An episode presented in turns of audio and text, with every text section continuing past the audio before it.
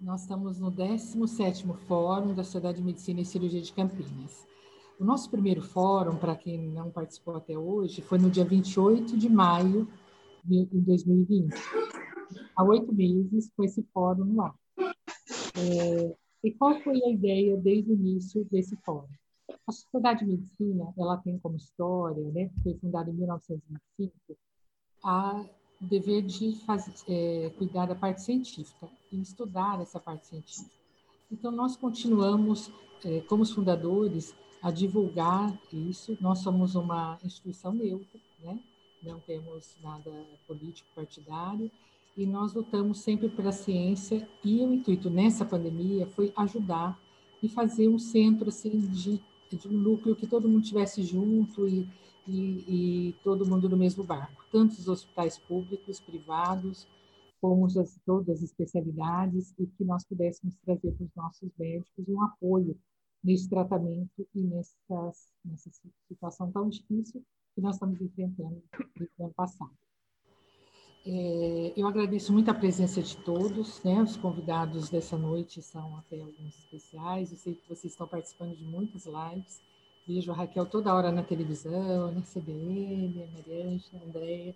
Então, vocês estão sempre estão bastante ocupados e muito obrigada de vocês darem, né, de estarem disponíveis para a gente essa noite aqui na SMCC. É, falando um pouco de vacinação, é, eu gostaria de falar que eu liguei para o doutor Dário, né, prefeito, coloquei a nossa casa à disposição, se precisar, é, para vacinação.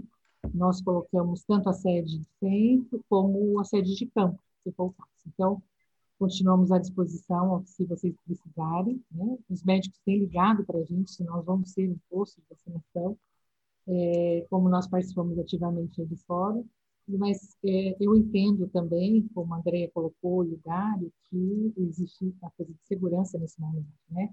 O risco de furto da vacina, coisas que a gente não pensa como médico, mas vocês têm que pensar, né? Então, nós vamos deixar à uhum. disposição se for, se precisar. Então, eu gostaria de apresentar as pessoas que vão estar aqui com a gente essa noite a professora doutora Maria Angela Ribeiro Rizende, infectologista da Unicamp e co-investigadora do estudo clínico da vacina Sinovac e Butantan. A doutora Raquel Stuck, professora doutora Raquel, ela é infectologista da Unicamp e também da Cidade Brasileira de Infectologia. O professor doutor Antônio Condino Neto, imunologista da USP, e também temos a satisfação dele ter assumido nosso como diretor científico da nossa entidade como comentaristas a, a, doutora Andrea von Zuben, diretora do Devisa Campinas, e que está com a gente aqui quase esses oito meses, né, Andrea? Comentários, esse é professor Dr. Rodrigo Angerani, coordenador do Departamento de Infectologia da Sociedade de Medicina e Cirurgia e da Unicamp, e Dr. André Ribas Freitas, epidemiologista da, da São Leopoldo Mandique. Então, muito obrigada da presença de vocês essa noite. Agradeço também a quem nos está assistindo. Nós já temos mais muitas pessoas participando, tanto no Zoom como no YouTube. Então, fique à vontade. E o nosso moderador, o doutor Marcelo Amade. Passo a palavra para ele agora. Obrigada. Boa noite a todos. Queria cumprimentar aqui o doutor Antônio Condino Neto, doutora Maria Angela Ribeiro, doutora Raquel, minha professora, André Von Zuben, meu amigo Rodrigo, André, sejam todos muito bem-vindos mais uma vez aqui, 17º Fórum da Sociedade. Uh, boa noite a todos que nos ouvem. Só vou deixar aqui um, um, um, aviso, né? Estamos ao vivo também no canal da Sociedade de Medicina no YouTube. Uh, essa apresentação, essa live ficará gravada tanto no YouTube como vídeo na íntegra, quanto depois a gente edita como podcast no Spotify. Tá? Também tem um canal da Sociedade de Medicina lá. Para quem desejar enviar questões, uh, peço que faça isso pelo Zoom, né, não pelo YouTube, e usem o botão QIA, que a gente tenta organizar as questões ali, e as manifestações gerais podem ser feitas pelo chat. Ok? É uma satisfação estar na companhia de pessoas tão importantes, que eu respeito muito, para tratar de um assunto tão ou mais importante que é a questão das vacinas e vacinação. fomos felizes em agendar esse fórum para o primeiro dia é, da campanha de vacinação aqui no nosso país, já tendo disparado aí a primeira dose aqui na região de Campinas hoje. E acho que vai ser muito proveitoso, foi repercutido muito nas redes sociais e nos contatos aqui com os colegas em grupos é, sobre é, todo mundo querendo assistir esse fórum para ter mais informações. Uh, nós temos algumas perguntas já pré-definidas aí na divulgação que a gente fez desse fórum, que eu já vou até falar para o pessoal que está nos ouvindo, de repente aguentar um pouquinho a ansiedade para ouvir essas respostas que a gente vai fazer essas perguntas é, aqui ao vivo de qualquer jeito. Né? É, a segurança e eficácia das vacinas, qual vacina eu devo tomar, se eu posso tomar uma e depois tomar outra, quem e quando deve ser vacinado, como será o esquema de vacinação aqui em Campinas, que a André, o doutor André von Zuben vai explicar para a gente com detalhes e o que vamos fazer enquanto essa vacinação em massa não chega. Né? Isso fora, eventualmente, algumas questões que estão sendo colocadas já no QIA. Vou pedir para os palestrantes, de vez em quando, dar uma checadinha lá no QIA, porque tem algumas que já, inclusive, tem umas já endereçadas aí para alguns de vocês, e aí vão me ajudando a responder quando for possível. Uh, eu vou abrir essa sessão passando a palavra para o doutor Antônio Condino Neto, que é imunologista, nosso diretor científico aqui na Cidade de Medicina, também membro de um grupo de estudos eh, genéticos aí do Covid mundial, né, o Genetic Effort do internacional do Covid. E eu queria que o professor Condino nos desse uma breve apresentação a respeito dos mecanismos das vacinas que nós temos hoje aí, tanto disponíveis quanto em desenvolvimento, para a gente entender na sequência a questão de qual vacina tomar, né? Qual, quais são as vantagens e desvantagens. Então, acho que uma breve passada geral para o nosso público que de repente não, não tem tanta familiaridade com o tema, possa entender o que a gente vai discutir aqui na sequência. Boa noite, doutor Condino. A palavra é sua. Boa noite, Marcelo, uh, doutora Fátima, Raquel, Mariângela, Rodrigo, André, Andreia, sim, todos os palestrantes organizadores é, deste seminário. Agradeço a oportunidade de discutir um tema, hoje em dia, uh, tão importante, eu diria que, aliás, é o tema mais importante no dia de hoje, sim, indiscutivelmente. Então, respondendo a sua pergunta, uh, Marcelo, acho que é, todos querem saber qual vacina tomar. É a vacina que a gente tem. No momento é a Coronavac. Não se discute vamos parar com essa história de ficar escolhendo vacina. Né? Nós temos o resultado dessa, ela está disponível e é a vacina que nós temos que tomar. Ela está é, já iniciou o processo, ela tem uma aprovação para a Anvisa, em seguida vem a Oxford. Então, por razões práticas, é isso, é o que nós temos. Mas eu vou comentar um pouco desse menu degustação para que as pessoas tenham uma ideia, ok? Ah, então, em primeiro lugar, eu vou falar rapidamente de duas vacinas, que são as chamadas vacinas RNA.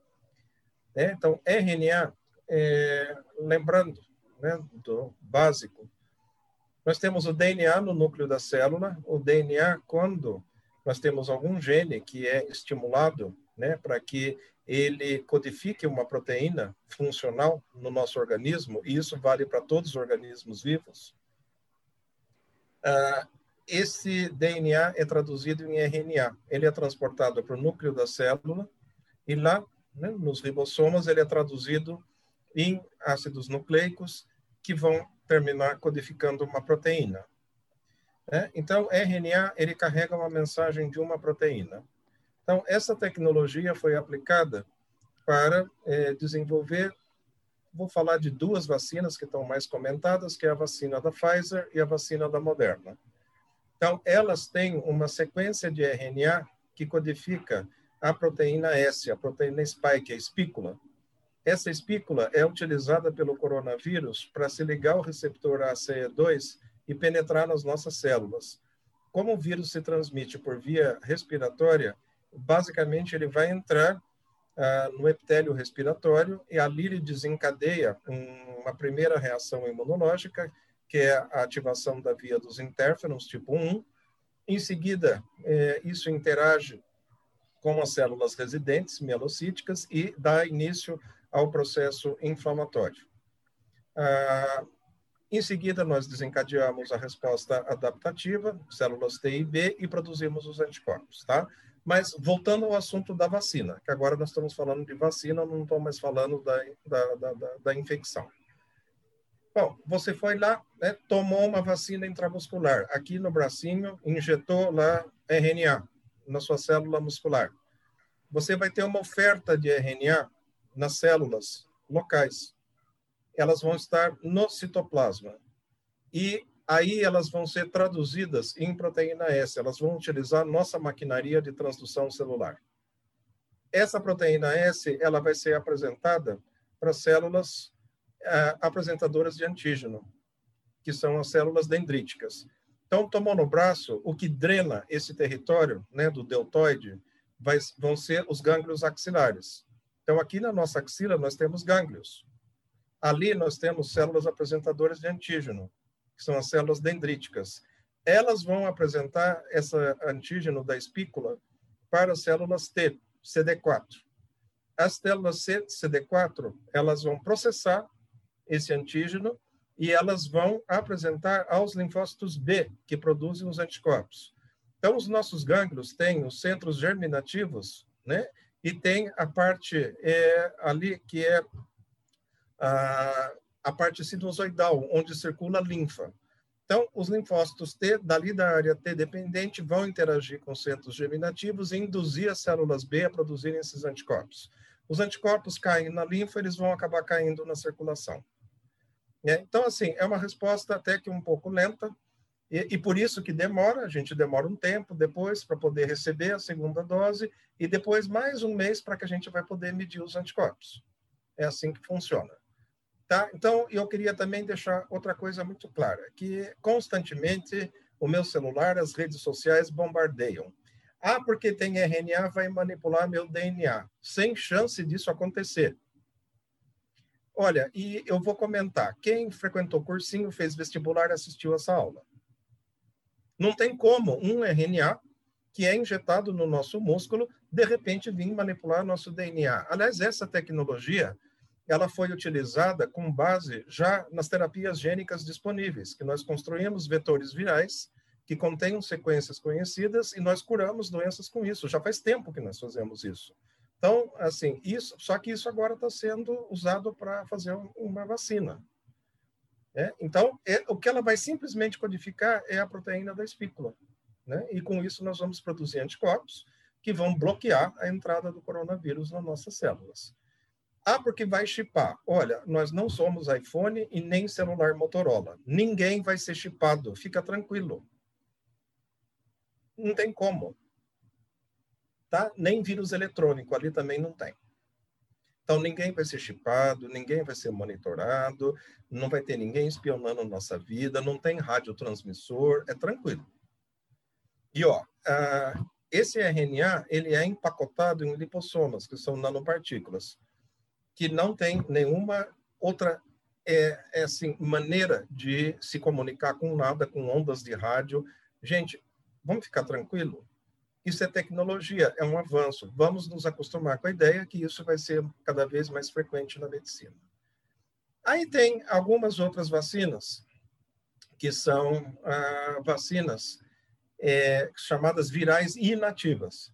São vacinas que são, entre aspas, empacotadas em adenovírus. Adenovírus é um vírus conhecido nosso que causa resfriado. Ah, então, algumas empresas, ah, por exemplo, ah, Aqui vem uma importantíssima, que é a Oxford AstraZeneca, que é a segunda vacina que a Anvisa aprovou. Mas também tem a vacina da Johnson Johnson e tem a vacina russa, a Sputnik. Tá? Então, ali dentro, esse adenovírus é manipulado geneticamente para ele ter uma inserção do gene que codifica a proteína spike. Então, é a mesma maneira. A estratégia, na verdade, é colocar dentro do nosso organismo alguma coisa que codifique essa proteína spike para que o sistema imune, por essa maneira que eu acabei de explicar, fabrique os anticorpos anti-proteína spike. E com isso, constitua uma barreira, ele impeça o coronavírus de penetrar nas nossas células. né? ou se penetrar, que penetre menos e seja, reduza essa carga viral, reduza a gravidade da doença. Então, aqui, em vez de ser um RNA empacotado num lipossoma, é um adenovírus que foi inativado, ele não se replica, é um vírus morto, inativado, que tem lá dentro um pedacinho do gene do coronavírus que faz a proteína S. E daí a resposta imune vai acontecer do mesmo jeito. Tem proteínas é, proteicas, como no caso da Novavax, que elas vão ser nanopartículas que contêm já direto a proteína spike. E daí, mesma coisa, a célula dendrítica vai apresentar para a célula T, que vai apresentar para a célula B e que vai produzir os anticorpos. E, por sua vez, nós temos vacinas, que são ah, vacinas já feitas do coronavírus. E esse é o exemplo da vacina que nós temos disponível aqui, a Coronavac.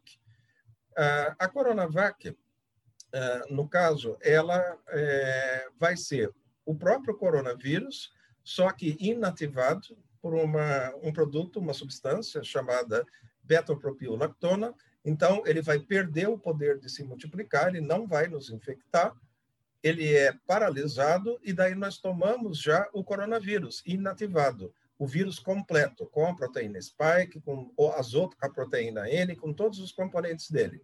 É uma vacina que contém todas as estruturas do coronavírus. E não só a proteína spike, como as outras proteínas eh, do coronavírus vão ser apresentadas para o sistema imune e nós vamos desenvolver anticorpos que vão contribuir para paralisar eh, o coronavírus. Então, aqui nós incluímos a Coronavac, e, por sua vez, é, vem uma outra vacina, é, que é a do, da empresa Bara Biotech, né, que vai produzir a Covaxin, que está aí é, na espera para um registro definitivo da Anvisa e para eventualmente entrar no mercado privado no Brasil. É, também vai ser um corona é, inativado. Então, são esses os tipos. Veja, nós temos diferentes estratégias de biotecnologia para ofertar proteína S ao sistema imune, seja dando RNA, seja empacotando esse gene uh, num adenovírus ou ofertando diretamente o coronavírus inativado. Tá? Então, eu já comento que todas essas vacinas elas são seguras é, para pacientes imunodeficientes, eu trato de imunodeficiências primárias, é, não há nenhum impedimento dos nossos pacientes tomarem essas vacinas. A Associação Brasileira de Alergia e Imunologia expediu uma nota hoje tranquilizando os pacientes com relação a isso. É, com relação à eficácia da vacina para imunodeficientes, é claro que a gente não tem aquela expectativa que vai ser uma eficácia maravilhosa como no indivíduo saudável mas alguma coisa sempre aproveita, assim como nós fazemos nas, uh, nas campanhas da vacina de gripe anualmente. Nós recomendamos. O que não pode, por imunodeficiente primário, é tomar uma vacina de vírus vivo atenuado. Essas sim oferecem risco. Para os pacientes com imunodeficiência secundária, as pessoas que fazem quimioterapia, por exemplo, tomam imunossupressores, também essas vacinas se mostram seguras. Com relação aos pacientes do HIV, eu vou deixar para os meus colegas infectologistas comentarem. Portanto, do ponto de vista de biotecnologia, nós temos uma fantástica opção, um menu degustação de vacinas. Nunca pudemos ver isso na história da medicina. Isso é maravilhoso e fantástico, a ciência triunfando sobre esta pandemia. Tocondino, obrigado pelas suas colocações. Até já respondeu algumas questões que chegaram, até direcionadas ao senhor a respeito dos imunodeficientes.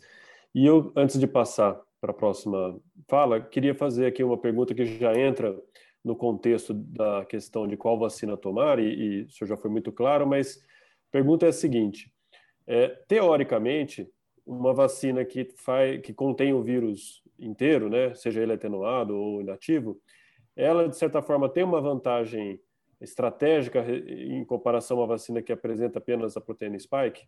Eu estou falando isso porque já há rumores aí de mutações, mutações da proteína spike e tal. Então, é, seria uma vantagem uma vacina de vírus vivo sobre uma vacina que contém apenas uma das proteínas do vírus? Você perguntou vírus vivo ou vírus inteiro? Desculpa, desculpa, vírus inteiro, desculpa. Sem dúvida, o vírus inteiro vai oferecer é, todas as proteínas possíveis e o sistema imune vai ter oportunidade de criar todos os anticorpos possíveis. Né? Agora, dizer que isso vai fazer uma grande diferença, eu acho que a gente ainda não tem elementos, nós não temos estudos para afirmar isso. Né? Ah, ou seja, nós estamos iniciando a vacinação no mundo inteiro. Esse ano vai ser o ano inteiro vacinando as pessoas. Eu acho que o ano que vem também. E à medida que nós vamos ganhando experiência na vacinação, nós vamos responder aquelas perguntas. Ah, quanto tempo dura a imunidade da vacina? Ué, a, a imunidade é duradoura, mas ela não é eterna. Tanto é que a gente reforça as vacinas que nós já bem conhecemos. Olha, todo mundo sabe que vacina de tétano tem que vacinar a cada 10 anos. Vacina de gripe é um vírus que tem alta taxa de mutação. Todo ano nós temos que tomar vacina. Então, como é que vai ser com o corona? Olha, tomara que dure bastante, viu? mas a gente vai, é, é, ao longo desse ano e do próximo ano que nós vamos saber sobre isso. Ah, eu posso tomar uma vacina agora, tomar corona, e depois, quando vier a da Pfizer, eu tomar? Não sei. Nós ainda não temos nenhuma informação com relação à intercambiabilidade das vacinas. A gente só vai saber disso para o futuro. Então, vamos com calma. A gente começa tomando a vacina que nós temos. Os pacientes perguntam para mim, doutor Contino, eu só vou tomar vacina que o senhor tomar. Então, eu já estou falando, olha, eu queria ser o primeiro da fila para tomar a Coronavac.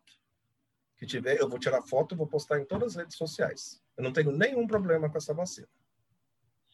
Obrigado, doutor Condino. E até para a gente ter bastante informação aqui é, com qualidade, trouxemos a professora doutora Maria Ângela Ribeiro Rezende.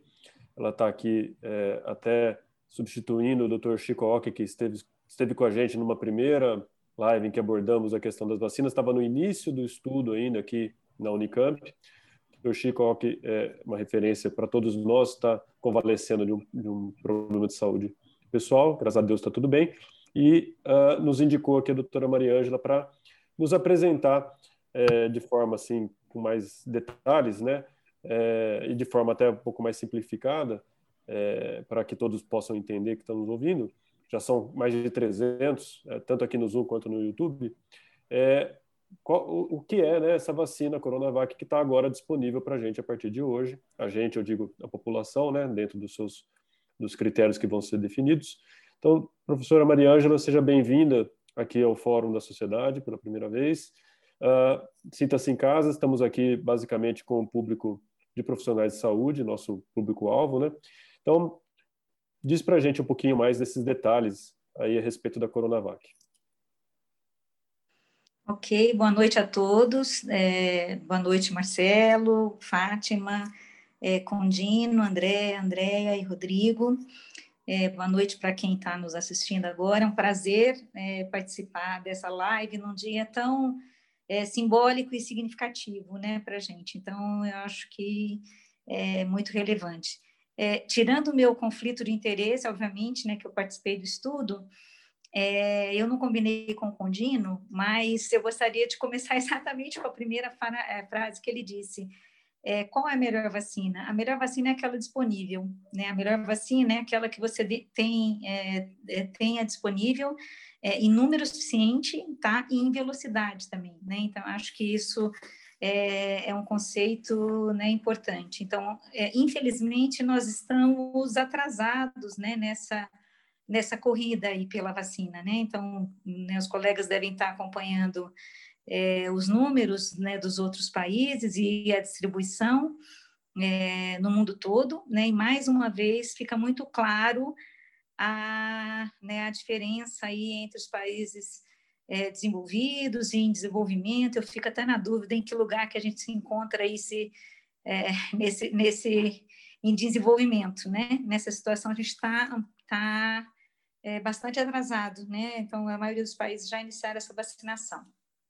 Eu vou falar alguns dados e gostaria de compartilhar com vocês um pouco da experiência da pesquisa, né? Eu fiquei pensando, falei, bom, o que que eu, que eu posso trazer é, aqui de diferente, né, em, em relação aos meus é, colegas, né, acho que o professor Condino é, deu uma introdução excelente a respeito das plataformas, né, então eu vou falar um pouquinho a respeito do ensaio clínico que foi feito, né, o ensaio clínico é, feito, patrocinado pelo Instituto Butantan, é, com a vacina inativada, né, absorvida, né, em hidróxido de alumínio, é, para a Covid-19, né, cujo nome é a Coronavac.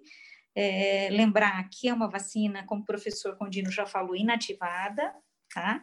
Ela é absorvida em alumínio, né? Porque, é, lembrando aí, então, alguns conceitos, é, ele é um adjuvante, né? Então, ele vai propiciar né, uma, uma melhor resposta é, imune, né? E uh, o estudo, o ensaio clínico, ele foi desenvolvido em 16 centros, aqui no Hospital de Clínicas da Unicamp, é, ele foi coordenado pelo professor Francisco Aoki, como o Marcelo falou, não pôde estar aqui hoje presente, mas está bem, graças a Deus.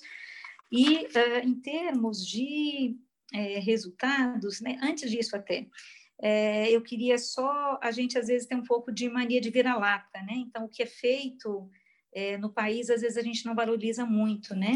É, esse estudo foi um estudo desenhado no país, feito aqui, e de um altíssimo nível, né? Do ponto de vista de ensaio clínico, de, de monitoria, e de avaliação externa. Né? Obviamente, eu tenho conflito de interesse, fui pesquisadora do estudo, mas é, é um estudo que foi muito bem é, desenhado e monitorado e ainda está, está em andamento. Né? É um estudo que prevê a duração de um ano, né?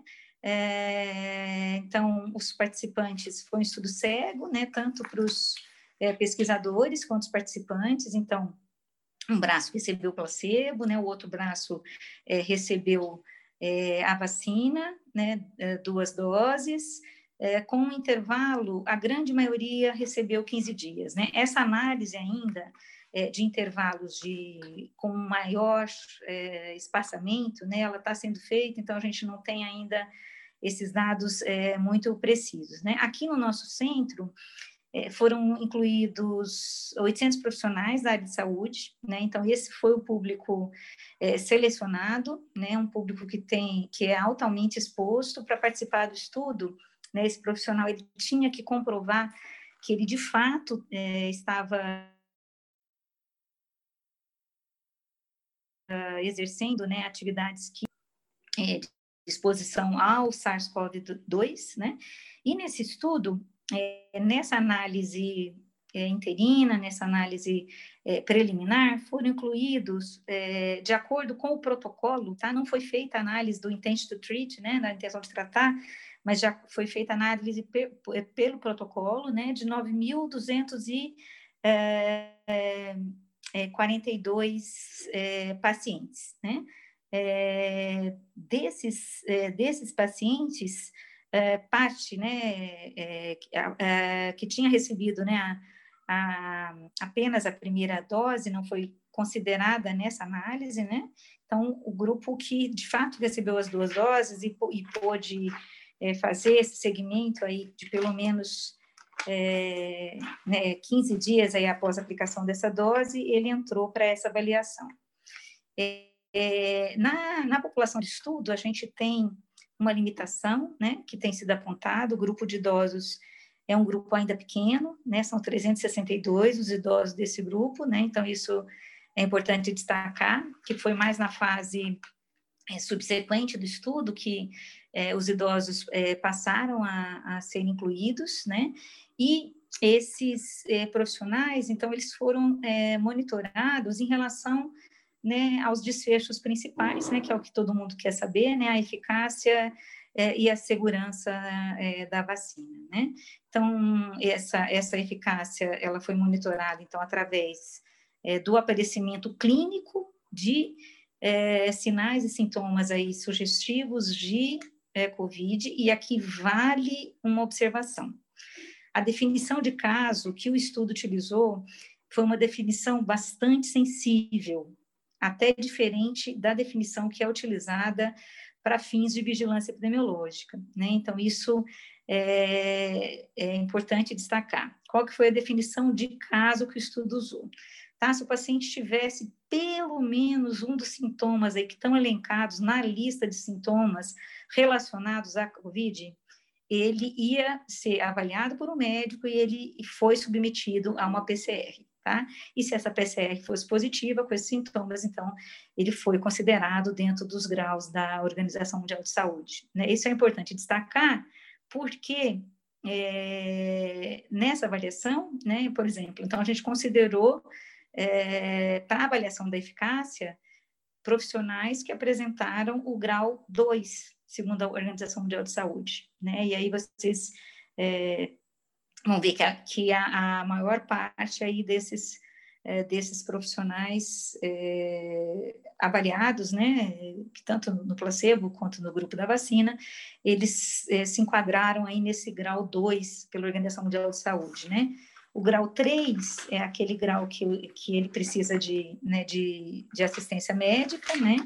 E, e do 4 para frente, né, internação, né, e assim vai seguindo aí os casos mais graves, uso de oxigênio, etc. Né? Bom, é, em relação ao outro ponto que tem sido muito comentado, então, primeiro que eu queria comentar, destacar é a definição de caso do estudo. O segundo ponto é em relação é, ao cálculo da eficácia propriamente dita, né? Ontem, quem teve a oportunidade de assistir a avaliação da Anvisa teve uma, uma aula de, de metodologia e de estatística, né? Porque é, eu ouvi durante a semana, né, em vários grupos, diversas pessoas questionando, né, os dados que haviam sido apresentados, até propondo outros números, né? E, e, na verdade, os números observados pela Anvisa, a partir dos dados brutos, né, foram os números que já haviam é, sido encontrados, né? Então, é, o número da eficácia geral, né, então foi é, 50,39, né, isso considerando é, todos os casos, né, então aí, inclusive, é, os casos de grau 2, tá? Então, isso é, é importante, né, que o, o, número apresentado pelo estudo foi exatamente, a partir do dado bruto, o mesmo número é, encontrado pela Anvisa, tá?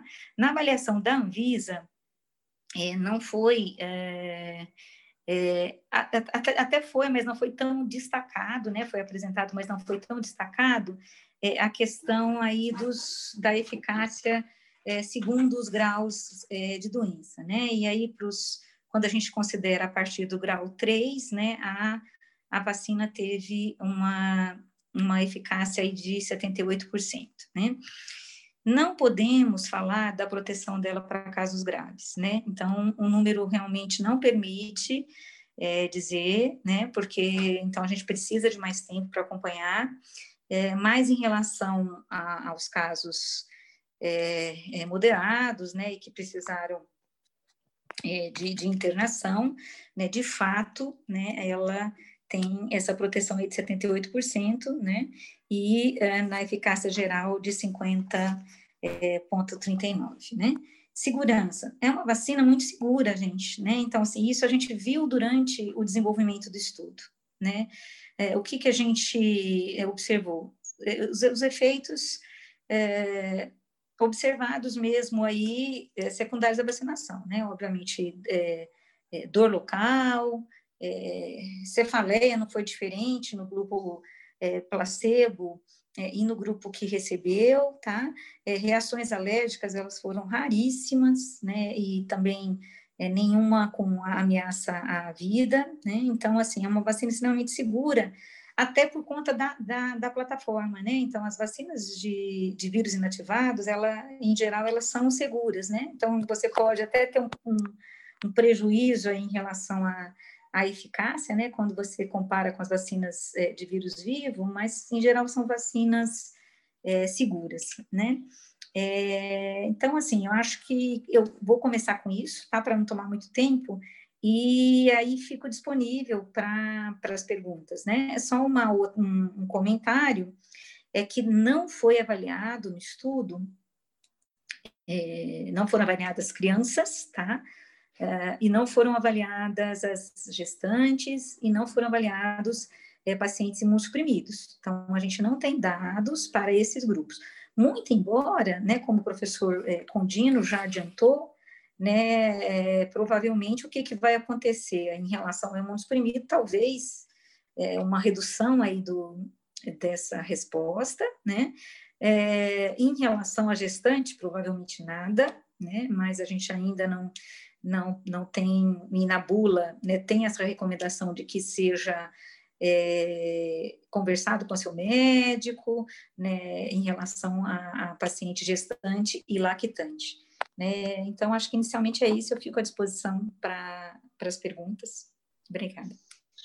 Maria Angela, eu vou fazer uma primeira aqui para você, na verdade, tentar fazer duas em uma. Uh, isso porque a gente vai recebendo comentários aqui. Os dados uhum. do estudo da Coronavac, eles, de certa forma, refletem uma, de forma mais real ou mais eficaz a, a, nossa realidade, né? Porque incluiu uma população que é mais exposta ao vírus, são os profissionais de saúde, incluiu idosos. Então, é um estudo, vamos dizer assim, mais é, realista é, em comparação aos demais. Eu faço essa pergunta no contexto de que nós, as pessoas ouvem na mídia, né? Na mídia não, em todo lugar, né? ah, 50% de eficácia, outra 98% de eficácia. Obviamente, eu vou querer tomar de 98, não de 50, mas há diferenças de estudo, a diferença de população que foi estudada. Então, Sim. Seria também possível dizer que a Coronavac tem essa vantagem, porque o estudo que foi feito aqui é um estudo mais real. A segunda coisa que eu ia colocar, só para fazer o gancho, é que a mesma vacina Coronavac foi estudada em outros países com resultados um pouco diferentes. Então, também okay. fazer algum comentário em cima disso. Perfeito, perfeito. É, muito bem colocado, é, Marcelo. Acho que vale a pena comentar, né? É, na verdade, a nossa população, ela não reflete a população geral, né?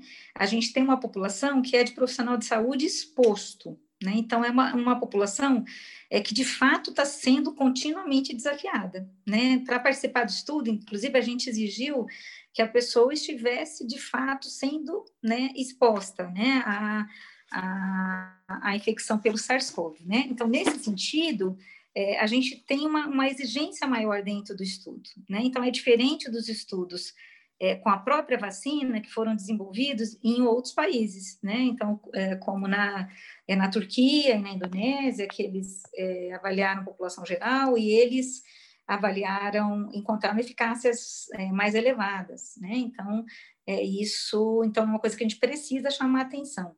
Uma outra coisa que eu chamo bastante atenção é a nossa definição de caso, né? A nossa definição de caso, ela foi muito sensível, né? Então, assim, é, se, se, se, por exemplo, para vocês terem ideia, se o, e, e a gente trabalhou com um profissional de saúde, então, se o profissional de saúde falasse assim, olha, eu estou meio fadigado, não estou bem, a gente falava, não, então vem, a gente vai avaliar, ver se tem alguns outros sintomas e a gente colhe a PCR. Né? E aí a gente é, fazia, né? Se a PCR desse profissional tivesse se tivesse fosse positiva, né? Então esse era foi considerado um caso, né? Então isso é uma coisa também relevante. Esse critério de caso ele difere muito nos, nos diferentes estudos, né?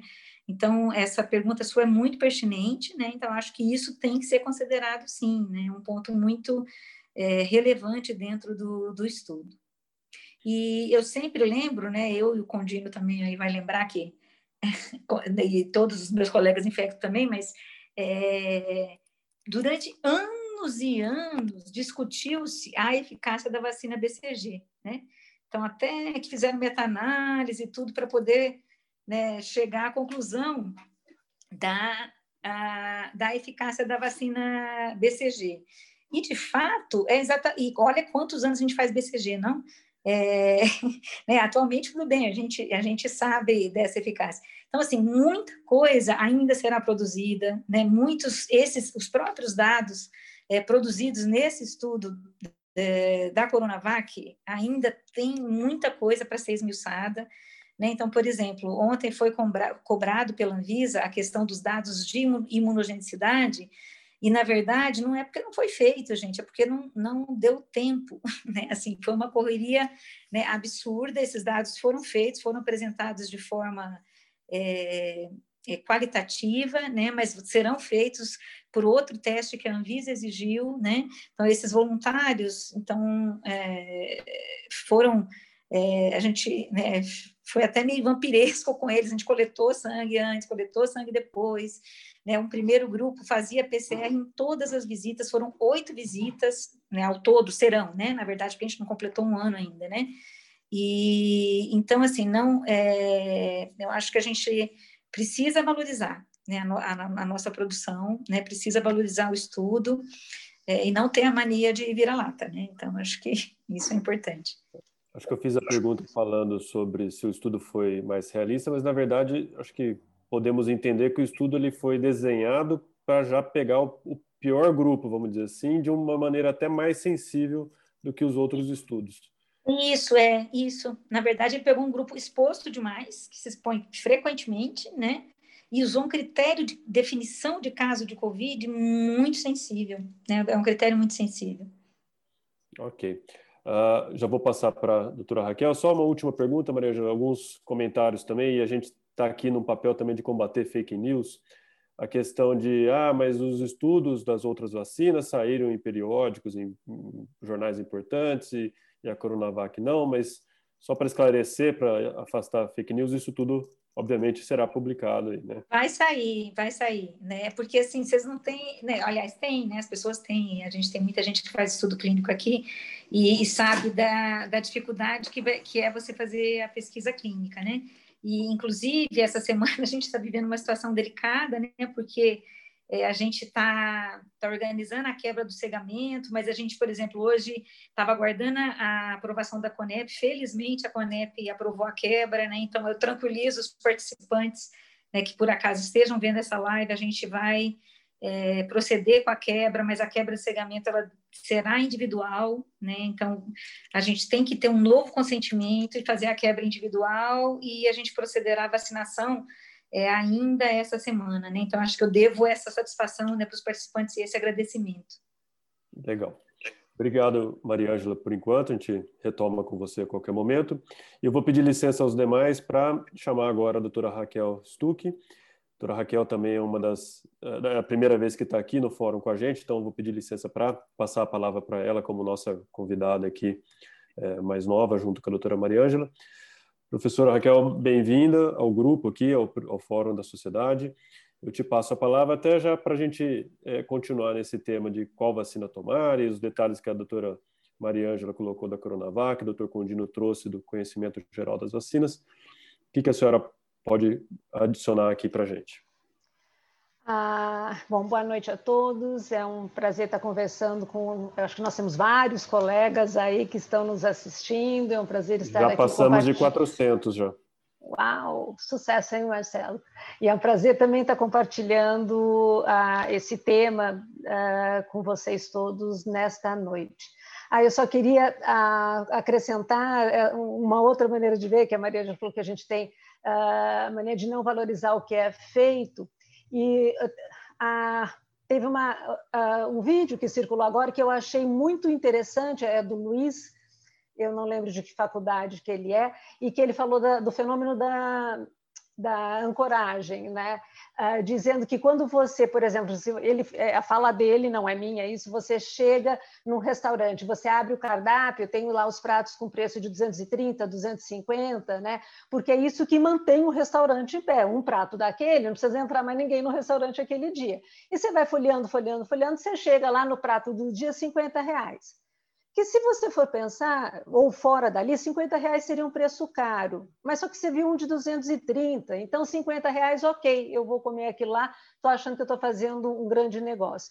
E da vacina, acho que é muito isso também, quer dizer, nós ouvimos falar de vacinas que teriam uma eficácia de 95%, 90%, e de repente você ouve 50%, você vai achar que aquilo não é bom, mas é ótimo, né? Se na nossa realidade hoje, né, nós reduzirmos em 50% o número de casos novos, né, e reduzirmos o risco de hospitalização de alguma forma, né, uh, em 80%, 78%, nossa senhora, né, nós voltamos a ter uma vida em termos até de gestão de saúde, de atendimento dos outros pacientes, né, uh, como nós tínhamos talvez em 2019.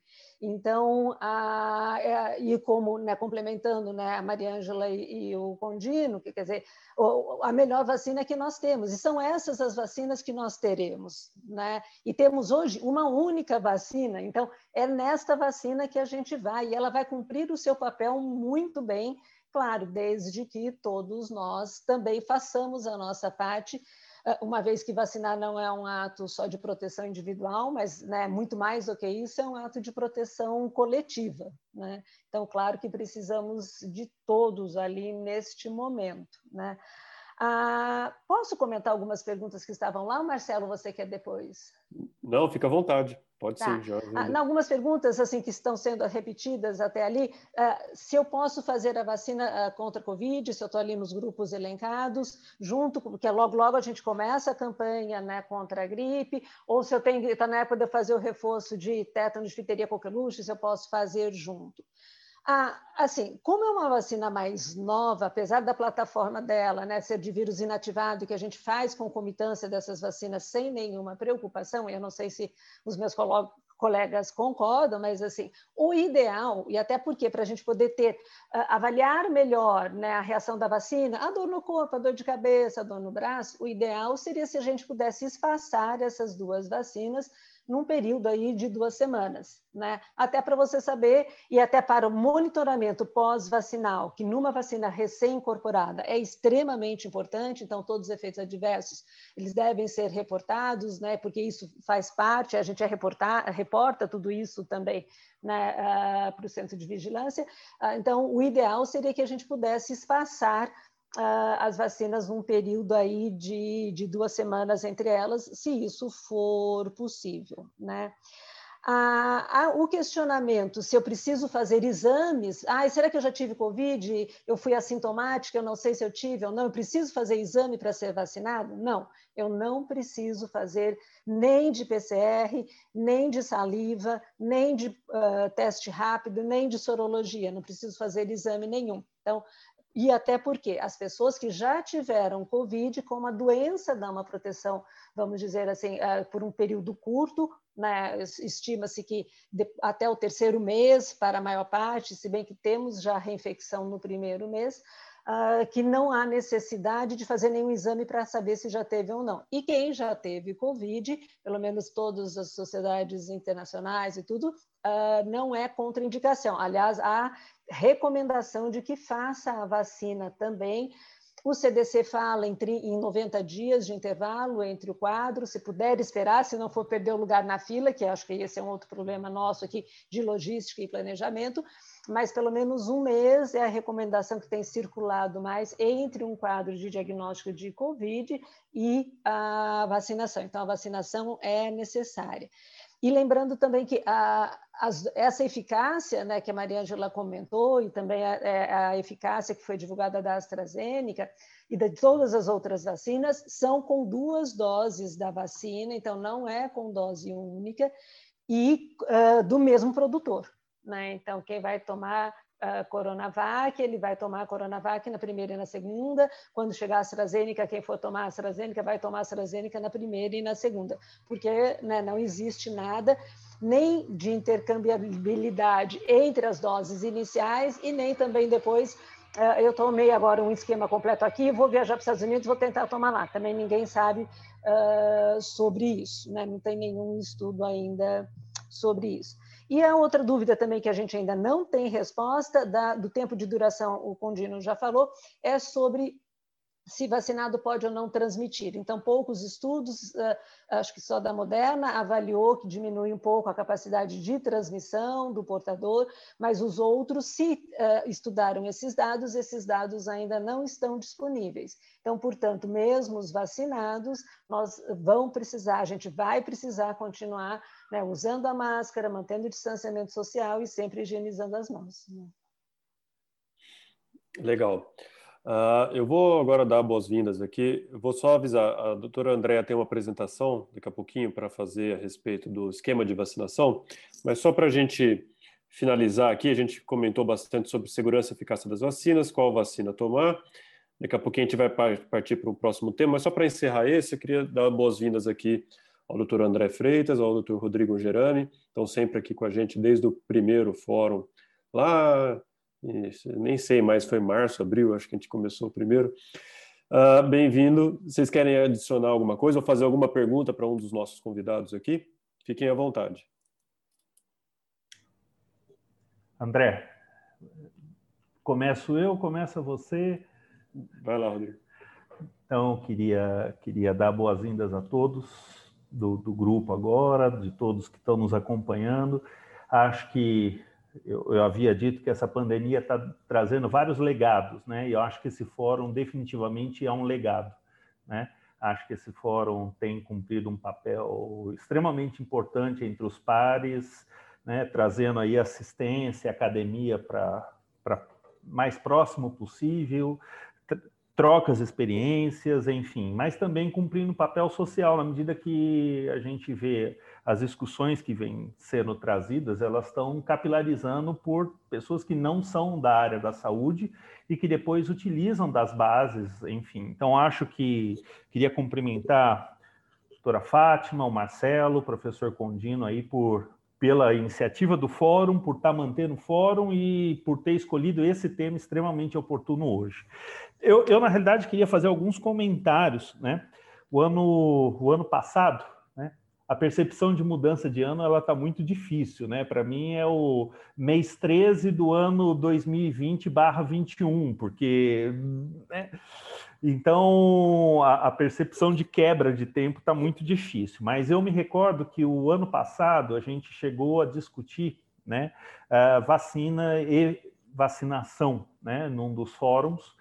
E aí eu trouxe uma questão que é o seguinte: a gente precisa ter uma pergunta inicial, antes de tudo, independente da vacina ou do, da doença, do agravo, que é qual o papel de uma vacina, né? Até para a gente calibrar nossas ansiedades né, nossas expectativas, eventualmente até nossos discursos para aquilo que a gente tem no momento. Né? A gente teve uma vacina até hoje que foi capaz de erradicar uma doença que foi da varíola. A gente tem vacinas que são capazes de eliminar doenças, como o pólio. A gente tem vacinas que são capazes de controlar doenças, né? como pertussis, como rubéola, como sarampo também. E a gente tem vacinas que são capazes de proteger as pessoas. Né? No momento pandêmico, para uma, né, uma pandemia que está completando seus primeiros 12 meses ou um ano agora, eu acho que a gente ter uma vacina que seja capaz de proteger as pessoas é um avanço notável. Eu acho que é alguma coisa que né, é, é histórico, e aí eu cumprimento todos os envolvidos, e aí cumprimento enquanto brasileiro, enquanto né, parte aqui do, do Estado de São Paulo, enfim, pela protagonismo que foi em relação a, a, a esse estudo. Né? Acho que a gente tem uma vacina que vai sim cumprir um papel extremamente importante nesse momento, né?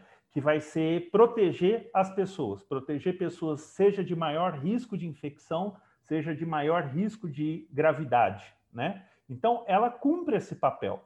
Né? Ah, mas a, nós temos ali muitas incertezas. Sim, nós estamos numa curva de aprendizado ainda em relação à própria epidemiologia, clínica, manejo dessa doença, e a vacina é mais um componente que a gente vai estar numa curva de aprendizado.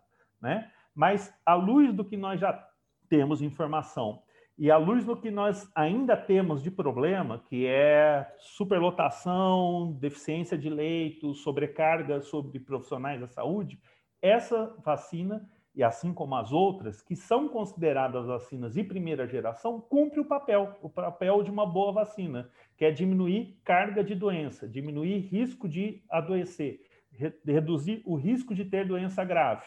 Muito provavelmente, né, com o andar da carruagem, nós vamos ter vacinas de segunda, terceira geração que talvez sejam mais ambiciosas do ponto de vista coletivo. Do ponto de vista individual, nós temos já uma boa vacina, uma vacina que vai proteger, né, assim como todas as outras.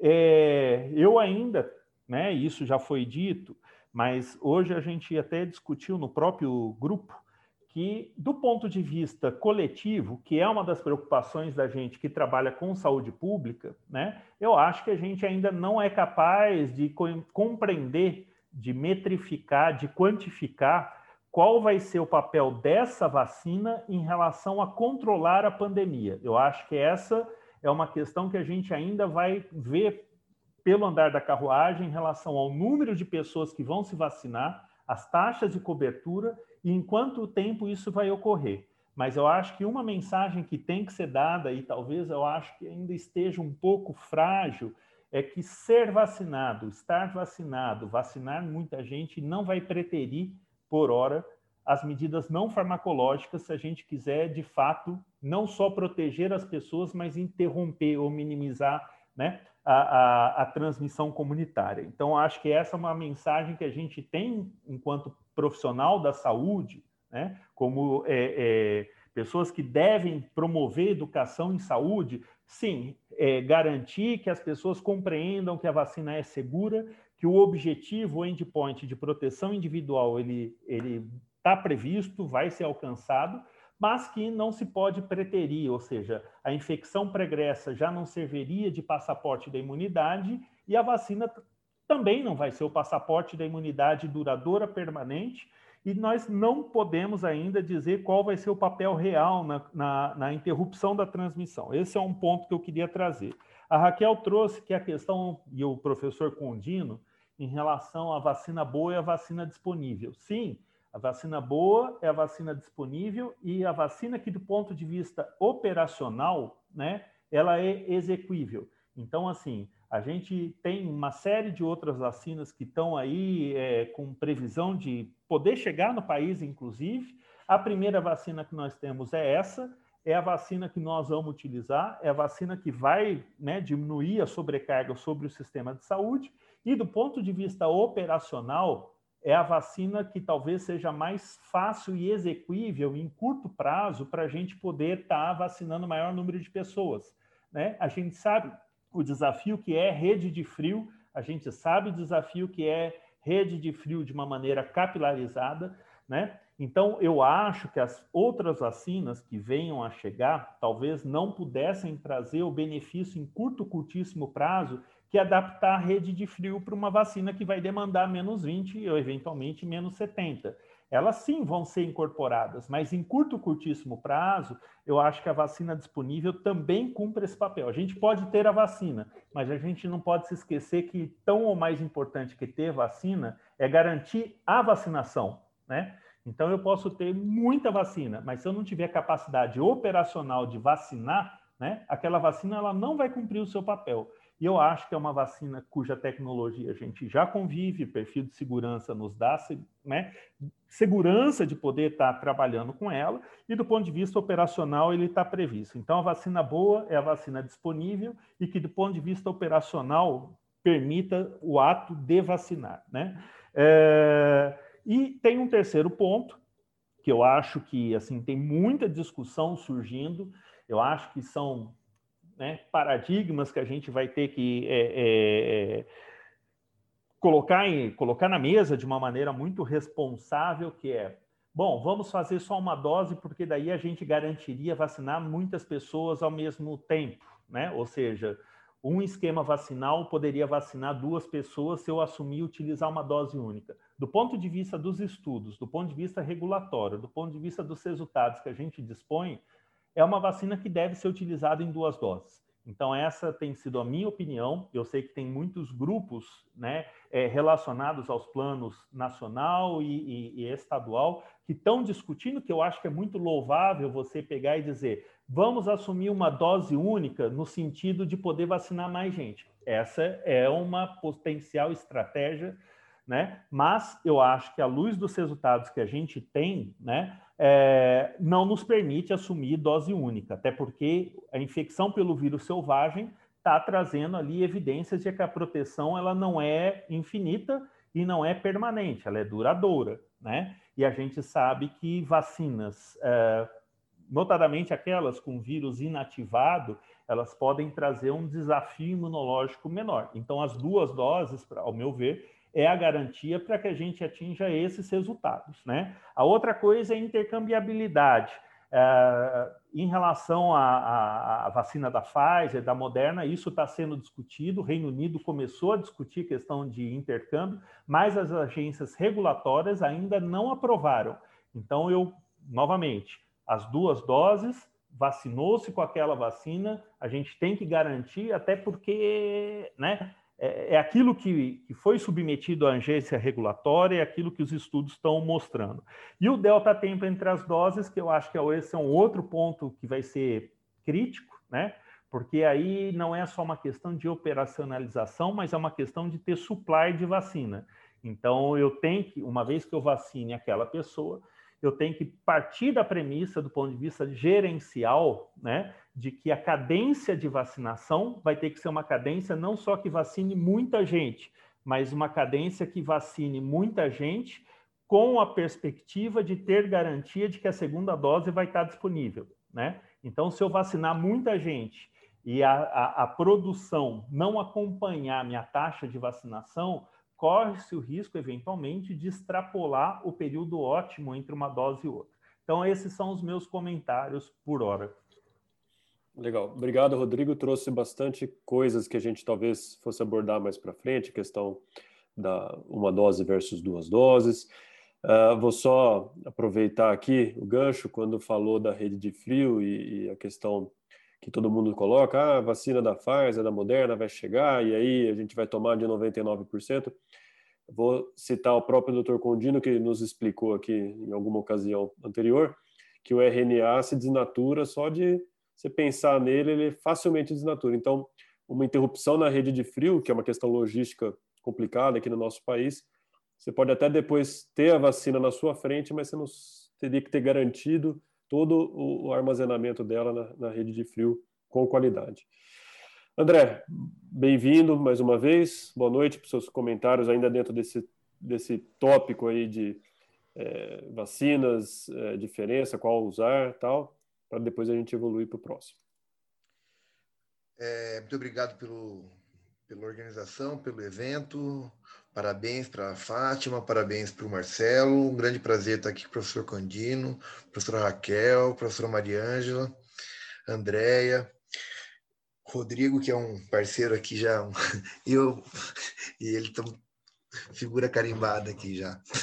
Mas eu queria fazer algumas, algumas, algumas, é, alguns comentários é, justamente sobre uma coisa que tem sido muito perguntada para mim, né? que assim, é, olha, se eu for é, vacinado com a vacina que está sendo oferecida tanto pelo, pelo Butantan como pela Oxford, seria melhor esperar um pouco por uma vacina que fosse mais eficaz e, e que aí eu garantiria uma taxa de proteção maior? A resposta que tem ser dada para essa pergunta é o seguinte: embora não tenham estudos feitos sobre a segurança de reaplicação da vacina de uma outra, de uma outra marca, é, tudo indica que não há nenhum tipo de conflito, uma vez que é, a, as vacinas, elas, a maioria delas são, é, vão estimular a resposta contra a, a proteína spike. Então, nesse sentido, é, elas vão ser, é, é, estimular anticorpos semelhantes de alguma forma. E talvez você possa é, receber depois dessa vacina e ela seja até um boost na produção de uma quantidade maior de anticorpos. Né? Então, acho que, logicamente, que a gente vai ter que esperar um pouquinho para ter certeza da segurança desta é, repetição né, de um segundo tipo de vacina de outra marca, mas pelo que a gente conhece né, do comportamento é, de, de, outras, é, de reinfecções naturais e, e também de, de, de, outras vacinas, não me parece que, que a, o comportamento dessa seja diferente. Então, acho que vai poder tomar depois uma outra vacina quando tiver disponível, uma vacina que seja mais segura, mais, desculpa, eficaz. Mas o mais importante de tudo e que eu acho que a Maria Angela colocou bem claro, e que a gente tem que colocar para a população é a segurança é, dessa vacina, né? É, dessa e de todas que estão sendo produzidas. Não houve reações adversas graves né, com é, a, a, vacina é, é, que é com, com vírus atenuado, com, com, com vírus inativado, até agora que seja relevante. Houve reação anafilática contra, na verdade, é, as vacinas que são feitas com RNA. Na verdade, parece que o diluente que é utilizado, é, corrija-me, professor Gontino, se eu estiver é, enganado, é que foi o, o, o, epítopo que foi o gerador da, da anafilaxia, não foi nem o constituinte próprio da vacina. Então, é, em geral, as vacinas elas é, já estão sendo utilizadas e todas elas com bastante segurança que eu acho que esse é um fator bastante importante. E, e, e nessa conta da segurança da vacina e da luta que nós temos tido, né, que tem, tem sido uma luta tão grande quanto contra a própria doença, que é a, a luta contra as fake news, eu até me adianto que a gente vai ter que se preparar para quando chegar aqui no Brasil e a, uma grande contingente de população tiver vacinado, que vão ser as falsas reações adversas, tá certo? A gente sabe que a relação causal entre uma reação adversa e o evento imunização é muito difícil de ser estabelecido. Muitas vezes demora bastante tempo. E, os, e, e para a segurança dos pacientes, qualquer sistema de, de, é, de monitoramento, de vigilância, é, de evento adverso, ele é extremamente sensível, tá certo? Principalmente numa situação de é, uma vacina nova. Né? O que eu quero dizer com sistemas são sensíveis? Que qualquer tipo de sintoma vai ser reportado e até que se prove em contrário, ele vai ser considerado relacionado com a vacina. Tá? Só como exemplo, a gente tem que citar teve um, um, um suicídio de um, um participante da, da, do, do, do estudo e que até provar que era realmente um suicídio, que não tinha nenhum evento relacionado com. que, não, que, que o evento não estava relacionado com a vacina, foi suspenso por um período por segurança. Né? Então a gente vai ter que é, acompanhar essa fase inicial, que a gente chama de estudo de fase 4. Né? Quando uma vacina entra na fase de comercialização, no uso aberto, né? ainda que não seja comercializada, porque a gente está ainda com uma autorização é, emergencial, é, é, é, a fase 4 do estudo, ou seja, a gente vai continuar monitorando as reações adversas, que são chamadas de farmacovigilância, que são fundamentais para a gente garantir que aquelas reações que são esporádicas ou muito pouco frequentes, elas é, é, não estejam ocorrendo, tá certo? Então a gente vai ter que trabalhar também com os falsos é, alarmes que vão soar e ter a tranquilidade de tentar compreender a relação, se houve ou não relação causal com o uso do imunobiológico. Uma outra coisa que eu gostaria de destacar nessa coisa sobre, na linha um pouco do que até o, o, o Rodrigo falou, do que esperar da, desta, desta vacina, e não só desta, viu? Eu espero em relação à doença, infelizmente. Eu não tenho expectativas é, de que a doença seja erradicada com a vacina.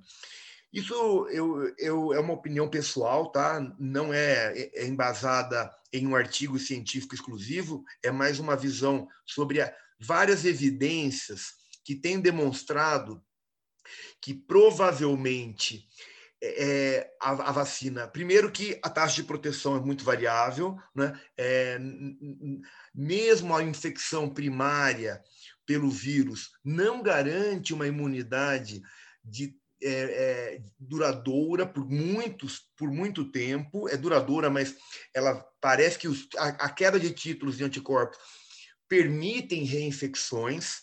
Isso não é primeiro novidade para para nenhum para nenhum coronavírus é visto que os outros coronavírus humanos que circulam no, no planeta há centenas de anos eles causam resfriados que são repetidos anualmente, até mais de uma vez por ano. Então, provavelmente, o padrão de comportamento da imunidade contra os coronavírus, isso é uma, é uma, é uma, é, um, é, é, é, um, é uma. Não é uma especulação, porque eu não gosto de falar esse termo, mas é uma expectativa que eu tenho, tá? É uma expectativa que eu tenho de que a gente vai ter que conviver por, com esse patógeno por bastante tempo. Uma outra coisa que eu gostaria de destacar, que foi que colocou o Rodrigo, é da questão da gente ter que manter a, a, a, todas as ações de distanciamento social e de proteção respiratória, até nós termos certeza de qual vai ser o grau de proteção populacional que essa doença, que essas vacinas vão oferecer, tá certo? E, e, e, e por fim, né, é, é dizer que assim é um, é, são ótimas as notícias, mas que a gente não pode né, é, comemorar a vitória antes do apito final, senão corre o risco que nem alguns corredores tem um, eu recebi um vídeo uma vez só de pessoas que estavam participando de corrida e que foram comemorar e acabaram sendo ultrapassados pelo por outro colega que estava competindo. Então a gente está ganhando, começando a virar o jogo, começando a ter possibilidade de controle. E aí eu reforço que o Rodrigo falou também no outro aspecto, que é o seguinte: você ter uma imunidade ainda que não seja 100% numa grande parte da população, você começa a ter uma diminuição na taxa de transmissão. E uma pequena diminuição da taxa de transmissão, que hoje está em torno de 1,2 a 1,4 no estado de São Paulo, por exemplo, se você diminuir né, 30% essa, essa, essa taxa de transmissão, né, esse R efetivo, já é suficiente para ele ficar menor do que 1 e, portanto, inverter a tendência da curva e começar a controlar a doença. Então, assim, é, em termos populacionais, nós não precisamos atingir aquela imunidade de rebanho que foi é, tão comentada de 70% na população. Aquele 70% seria se a gente quisesse, erra, é, pelo menos, controlar absolutamente a doença, mas pelo menos inverter a curva, nós conseguimos com R efetivo menor do que é, 1, e a gente pode alcançar isso com vacinas que tenham taxas de proteção equivalentes às que a gente tem hoje já é, disponíveis. Era isso que eu queria comentar e retorno a palavra para o Marcelo. Obrigado. Obrigado, André. Obrigado aí pelas suas colocações. Também adiantou bastante algumas dúvidas. Uh, eu vou pedir licença aos ouvintes. Tem bastante pergunta a respeito de quem deve tomar. Acho que até depois eu vou fazer essa pergunta. Quem não deve tomar, porque é mais fácil de responder quem não deve. Mas eu vou passar a palavra nesse momento para a doutora Andréa von Zuben, que acho que é o clímax aqui da nossa apresentação. Antes até anteontem já estava se falando, mas hoje com certeza foi o que mais a gente viu nos WhatsApp. Como é que vai ser? Como é que vai ser? Onde que vai? Para onde que eu vou? Enfim. Então, eu vou passar a palavra para o doutor André, que vai nos esclarecer aqui, principalmente em relação ao esquema logístico aí da, da vacinação, quais são as fases que estão previstas aí, quem toma primeiro, quem vem depois, em que momento e tal e depois a gente retoma alguns detalhes a mais a respeito de quem não deve tomar a vacina e o que fazer até chegar a sua vez na fila. André, mais uma vez, obrigado pela sua presença. Fica à vontade se quiser já iniciar a sua apresentação, fazer comentários do que a gente já falou aqui, fica à vontade. Bom, primeiro eu queria agradecer de novo o convite para o Marcelo, para a doutora Fátima. Lá um prazer rever a Mariângela, é, Raquel, Cundino, André, Rodrigo. Bem bacana a gente estar tá aqui com essa oportunidade de divulgar. É, eu vou passar uma apresentação porque tem bastante coisinha, bastante detalhe, e tem muitas coisas dessa vacina que a gente ainda não sabe, né? Só um minutinho dessa campanha, na verdade, não dessa vacina, dessa campanha que a gente ainda está com um monte de dificuldade de entender em absoluto o que, que vai acontecer. Espera um minutinho aqui. Hum, deixa eu de novo.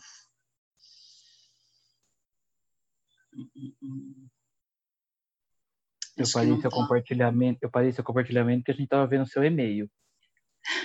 Pode parar de novo que eu vou ter que abrir. Eu achei que estava aberto. Não, apareceu o PowerPoint, depois sumiu e voltou para o seu e-mail. É. Você acha que vai demorar um pouquinho ou não, André? Não, já está aqui. Tá. Vocês estão vendo ou não? Não, acho que precisa compartilhar de novo. Não, ah. inicia o compartilhamento de novo. É bom que dá aquele clima de. Ai, cadê? Tem tantos online aqui.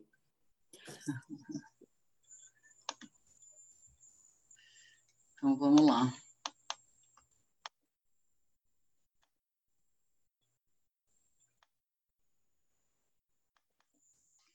Bom, Aí, agora, agora estão vendo. Sim. Tá.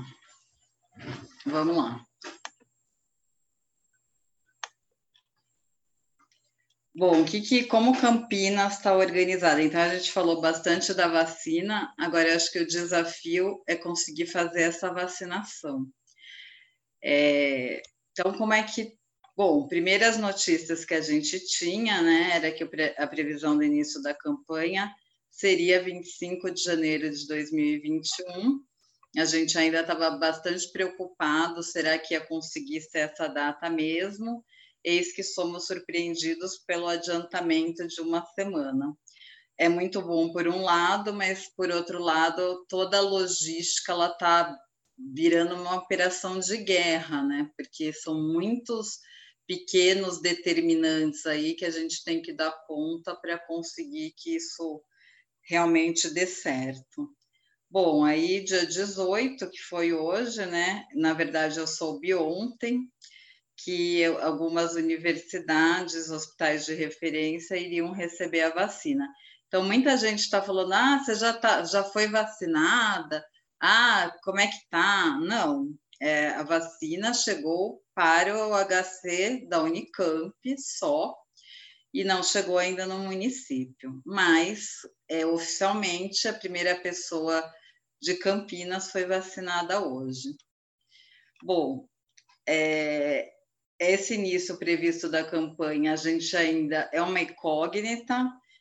Tem gente falando que amanhã chega um caminhão lá para o nosso almoxarifado, mas a gente não tem certeza nenhuma, nem do número de doses que vem, nem quando vem. Então, eu continuo aqui com o início previsto daquele começo. Quem está na primeira fase, né, o público-alvo da primeira fase, são os trabalhadores de saúde, e aí daqui a pouquinho eu vou falar um pouco o conceito de trabalhador de saúde. Indígenas e quilombolas, que em Campinas tem uma população de 300, é, vários concentrados aí na Unicamp, e que é, provavelmente a gente vai absorver rapidamente um dos centros, e a população de idosos, que aqui em Campinas ela é muito grande. Então, é, a primeira ideia do governo do estado era efetivamente nós darmos conta de todos os profissionais de saúde até 15 de fevereiro, e dia 8 de fevereiro, começando pelos idosos, e os idosos eles estão escalonados. Começa pelos 75 anos ou mais, até 1 de março, depois vem 70 a 74 anos, de 15 de fevereiro a 8 de março, 65 a 69, 22 de bom, 60 a 64 até 22 de março. Então, a expectativa é que esse público-alvo seja todo vacinado até 22 de março. Para a gente, assim, sem dúvida, é, foi uma vitória muito grande. A gente está assim com essa possibilidade, porque 87% dos óbitos foi nesse nessa primeira fase aqui, né, entre trabalhadores de saúde e idosos aqui em Campinas. Então, acho que o Rodrigo falou é extremamente importante. Essa proteção individual ela pode mudar totalmente a nossa história a gente está numa curva de ascensão de novo, a gente está com dificuldade de novo de leitos de UTI na rede pública e privada. Inclusive, a gente vem vacinar numa fase de ascensão, que nos preocupa justamente na questão de eventos adversos, o quanto isso vai ser confundido, porque a pessoa já estava, na verdade, ou em período de incubação, ela ia adoecer de qualquer jeito, ou até mesmo uma numa fase pré-sintomática e pode atribuir o adoecimento à vacina, como a gente vive até hoje com a influenza, né? A gente ainda fica respondendo campanha após campanha que a vacina não dá gripe. E eu temo que comecem a falar que a vacina deu Covid e isso possa realmente atrapalhar a gente em termos de cobertura vacinal. O nosso público-alvo em Campinas, é, só de trabalhador de saúde, a gente tem uma dúvida que a gente está entre 53 mil a 60 mil. Por que essa dúvida? Porque a gente não tem denominador, não tem população, e a nossa base foi a última campanha de influenza. A gente acha que pode ter mais, inclusive mais adesão dessa vez. O que importa aí nessa história é, da linha de frente, e claro, tem gente mais linha de frente do que outras, mas o que a gente considera hoje a maior prioridade, que são os hospitais, são cerca de 20 mil pessoas. E aí entra toda a equipe de saúde, toda a equipe de apoio. Então, os recepcionistas, o pessoal da limpeza, o pessoal da cozinha, todos esses estão contemplados, porque a gente sabe que eles também estão expostos a um risco importante. Então, de acordo com o escalonamento de doses, nosso primeiro público é do hospital. É, a gente trabalha com hospital público e privado sem nenhuma diferença entre eles. A gente vai mandar vacina para todos esses lugares. A doutora Fátima falou um pouquinho que o prefeito falou de segurança. E é uma coisa impressionante, né? A gente vai ter que ter todas essas vacinas escoltadas, tanto pela Polícia Militar como pela Guarda Municipal. Por exemplo, eu não vou poder deixar a vacina em hospital, a gente vai ver a capacidade do hospital vacinar aquele dia, vai entregar o número de doses daquele dia, e no outro dia a gente vai entregar de novo, porque onde tem vacina tem que ter policiamento. Ela é uma vacina que o risco de roubo é gigantesco, é, tem um valor, né? Eu, eu vi que alguém no chat perguntou: vai para a rede privada? Não, não vai para a rede privada. Eu acho que seria até um pouco antiético nesse momento, com a população do mundo inteiro precisando de vacina, a gente diferenciar quem pode pagar de quem não pode pagar. Então, essa vacina ela tem um valor aí no mercado paralelo bastante grande e a gente não pode fazer uma vacina sem policiamento por ordem do Estado. Bom, daí o nosso público de idosos, ele dá em torno de 150 mil pessoas, é, nossa faixa etária com mais gente é 46 mil de 60 a 69, 64 anos, e a gente tem uma concentração de idosos na região leste, norte da cidade, e um número assim três vezes menor na sudoeste e na noroeste, que é bem clássico, né, da epidemiologia. As áreas mais ricas têm maior envelhecimento da população e Campinas é exatamente assim. Bom, aí como é que vai ser? Quem está vinculado ao hospital vai receber suas vacinas nos hospitais. Então, a gente já está, todo dia a gente se comunica, é, essas pessoas elas têm que estar tá vinculadas ao CNES, que é o Cadastro Nacional de Estabelecimentos de Saúde, e a gente vai mandar o número de doses exata com o número de profissionais que esse hospital tiver cadastrado no CNES. Então, por exemplo, se o Hospital X me disser que tem 1.020 pessoas, a gente vai mandar 1.020 mais 5%, que é a possibilidade de perda. Caso alguém falte, não esteja lá nesse dia, aconteça alguma coisa, ele vai ter que entrar no esquema de agendamento do município, porque não dá para a gente fazer vacina picada, até porque tem essa obrigatoriedade de ter essas escoltas, né? Então a gente realmente precisa que seja um dia só, bem organizado e que a gente marque hora e que o hospital venha buscar e faça a aplicação naquele dia.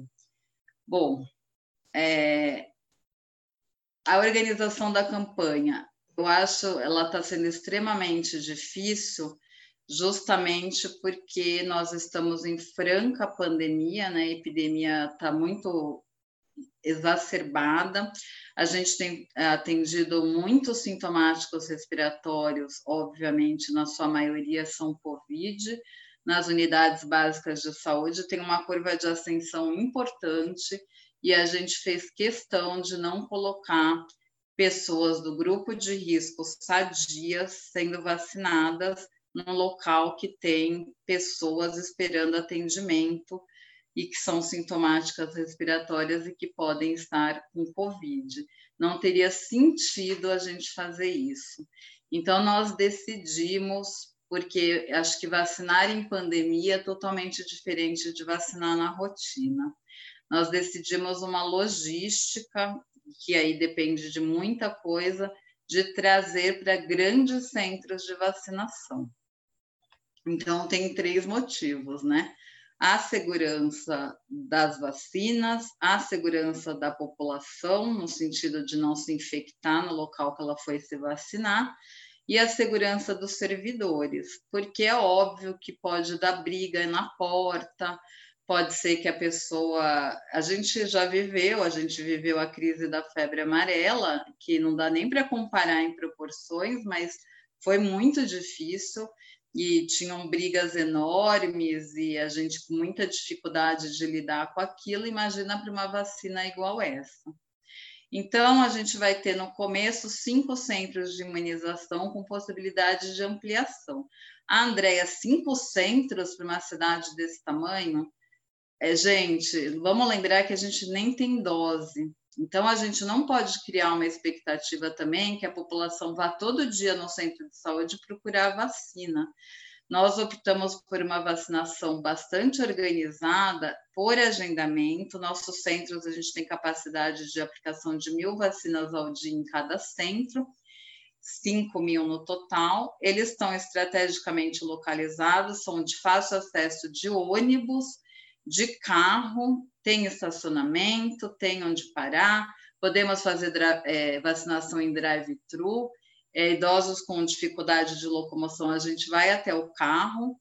Lembrando que a gente tem estratégia diferenciada para o idoso acamado, que a gente vai casa a casa, já tem um cadastro desses idosos. A gente tem estratégia diferenciada para instituição de longa permanência para idoso, que também a gente vai vacinar nessas instituições, e, e, e, qualquer outra, outra dificuldade que a gente venha a ter, a gente tem maleabilidade na forma de fazer essa, essa imunização. Bom, os cinco centros tem um em cada região da cidade, é norte, leste, sul, sudoeste, noroeste. Eu fui visitar todos, são excelentes os lugares, eles dão assim amplos estacionamentos. A gente pediu para a Indec se a linha de ônibus parasse longe para ficar mais perto, pro, vamos supor que um idoso vá de ônibus para ele não ter que andar muito. Então foi bem pensada essa estratégia. E a gente nunca abriu o posto de saúde tanto tempo, mas a nossa vacinação ela vai se dar de segunda a sexta das 8 às 22 sábado, domingo e feriado das 8 às 18, incluindo o carnaval, então vai ser ininterrupto. Se a gente tiver vacina, a gente vai vacinar muito rápido esse público-alvo. Mas a influenza ela mostra também para a gente que é muito picada a chegada de vacina. Muitas vezes as pessoas vão se vacinar e a vacina não chegou, lembrando que quem distribui imunobiológico é o Estado, né? O PNI era Ministério, Estado e aí o município, dessa vez foi direto do Estado por tudo aquilo que a gente já ouviu. Então, como é que vai funcionar? Muito rapidamente, né? O público, ah, eu sou, por exemplo, um fisioterapeuta, mas eu faço atendimento domiciliar, então não sou vinculada a nenhum estabelecimento. Vai ter a oportunidade de entrar no site da prefeitura, ele vai clicar num banner e a gente vai e vai fazer o agendamento que eu vou mostrar muito rapidamente. Ah, meu pai e minha mãe, a mesma coisa, vai ser dessa forma. E aí, para os idosos ou pessoas com dificuldade de agendar, vai ser muito, muito simples, mas ah, não consegui, não tenho internet, não sei mexer. A gente vai ter a Juventude Conectada, que é um pessoal da assistência social, que existem 22 locais descentralizados na cidade, inclusive periferia, ou para ajudar a fazer o cadastro e o agendamento pela internet, ou para é, qualquer outra dificuldade que essas pessoas tenham. E são centros bem descentralizados. E aí também pode ter o agendamento telefônico, né, via 160, para quem também não deu conta de mexer na internet. E, em último caso, que a gente não quer que aconteça, é procurar o centro de saúde mais próximo para obter essa ajuda. Mas essa juventude conectada eu acho que vai ajudar até mais. O passo a passo vou passar muito rápido, vai ter um hiperbanner lá na prefeitura, você vai se auto, então você vai clicar lá quando você, se você puser vacina Campinas, vacina Covid, o Google vai te encaminhar. Então você vai para uma, ah, se você clicar lá na prefeitura de Campinas, você vai cair na nossa página de vacina, que está super bonita, acho que vai para o ar amanhã ou depois, que explica tudo isso que vocês falaram aí, tem perguntas e respostas, quem pode, quem não pode, quais são os eventos adversos, qual, qual a diferença da primeira e segunda dose em tempo. Então, a gente está organizando uma coisa bem bacana. Mas daí você vai se autodescrever, bom, eu sou profissional de saúde. Você clica, continua. Aí você vai falar seu nome, seu CPF, continua. Aí você vai completar o seu cadastro, se for profissional de saúde, com o número do seu conselho de classe, né? Ou o cartão SUS. E se você for, por exemplo, idoso, data de nascimento ou cartão SUS, que ele puxa tudo. E aí já vai ser lançado é, cinco possibilidades de horário. Então, não vai ser territorializado, são cinco horários mais próximos que a gente tiver naquele momento uh, ele vai poder escolher qualquer um dos cinco centros. Não vai ter essa coisa, ah, se você é residente na Noroeste, você tem que vacinar na Noroeste. Não. Vai ser no lugar mais fácil para essa pessoa, porque a gente não quer dificultar acesso. Às vezes a pessoa trabalha ali perto, ou a linha de ônibus da casa dela é mais perto de algum desses centros. Aí ela agenda. Então, ah, eu gostei dessa data, segunda-feira às 8 horas. Os agendamentos serão a cada quatro minutos ou cinco, então vai ter muito horário disponível. Lembrando que se chegarem só 500 doses, eu só vou abrir 500 agendamentos porque não adianta eu abrir meus 5 mil ou meus 25 mil da semana e chegar a mil doses. A gente não vai fazer isso com a população, de agendar e chegar no centro e não ter dose. Então, só quando chegar na almoxarifada, a gente vai abrir com o número de, de, de vacinas que chegarem. Lembrando que são duas doses, né? Então, isso também, se chegar em mil, a gente vai poder vacinar 500 pessoas. Bom, aí eu não gostei daquele horário, você vai clicar, eu gostaria em tal data e seleciona horário, e aí você busca o horário, não gostei daqueles cinco primeiros. E aí vai, você vai lá achar o horário melhor para você, o local melhor para você. Vai sair esse comprovantezinho, que ele pode ser ou impresso ou salvo no celular. Se a pessoa também perder, não conseguir, a gente vai ter o controle lá dos nossos centros. Então, vai sair agendado, a gente vai falar para não atrasar, para chegar, para evitar chegar muito, com muita antecedência, para não gerar aglomeração. Tem que levar um documento, carteira de vacinação se tiver, se for um conselho de classe também, tem que levar identificação profissional e, obviamente, obrigatório uso de máscara, a gente vai ter o distanciamento físico, vão ter muitas equipes preparadas. Se por acaso tiver algum tipo de aglomeração em algum momento, vai ter uma equipe que a gente está chamando de equipe baixa fila, ela vai sair, vai vacinar ali na rua, no carro, porque a gente realmente não pode, não quer ter aglomeração. Aí sai esse comprovantezinho, que também vai para o e-mail dela ou por SMS ou por WhatsApp. Olá, Maria Flávia, seu horário é tal. É, ver o mapa, ela pode, a pessoa pode clicar no mapa, e aí, se ela tiver um imprevisto, ela pode reagendar também. Bom, então, isso eu já falei, a gente está preparada, a gente tem uma capacidade grande de vacinar. A gente pode dar conta desse público-alvo aí em três a quatro semanas, mas a gente tem essa limitação e só vai abrir vaga de acordo com o recebimento de doses. Isso é muito importante. Era isso em linhas gerais. É, a gente está a gente está achando que a organização está bastante boa e aí vocês vão ver que vai, vão ter, vai ter lá um monte de tirar dúvida e, e etc. E aqui eu me coloco à disposição para quem quiser tirar dúvida também. Tá bom? André, obrigado. Acho que já tem bastante dúvida lá para você dar uma olhada no que é. Só vou fazer uma que é repetitiva. Eu fui tentando dar um feedback para quem já tinha postado e você estava falando, mas sobraram algumas lá que eu não, não soube responder bem. Mas tem uma que está recorrente, que é a questão de quem fez o cadastro ou está fazendo o cadastro naquele site Vacina Já, Vacina Já do governo estadual, é, tem que fazer nesse esquema que você falou agora, vai ser intercambiável, porque também estão informações a respeito de vários. Marcelo, a gente não tem essa resposta.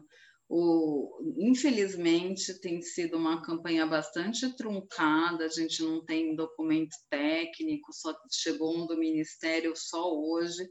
Então, lançaram aquele site no ar e eu não sei se é intercambiável, porque ninguém me deu essa resposta. Até entrei atrasada, porque era uma das coisas que eu estava tentando resolver. E se. Bom, o que vale para Campinas é o nosso sistema de agendamento. Isso é certo, está organizado, ele consegue dar conta de 50 mil acessos ao mesmo tempo. A gente comprou um sistema bem robusto então, eh, talvez aquilo lá seja intercambiável, talvez não seja, não sei nem se esses dados chegarão para a gente. Então, no nosso município, nos nossos campineiros, 1 milhão e 200 mil habitantes, o que vale é o agendamento lá na nossa página. Legal. Então, só para... É, não ficou muito claro com relação aos profissionais de saúde, é, haverá dose suficiente para todos ou não? Olha, a, a promessa é ter doses suficientes para todos, são 60 mil.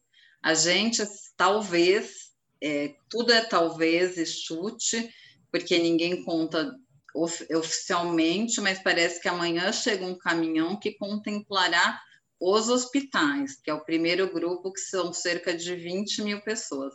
Depois vai chegar o resto das doses. Tem essa promessa, mas depende da capacidade de produção do Butantan também.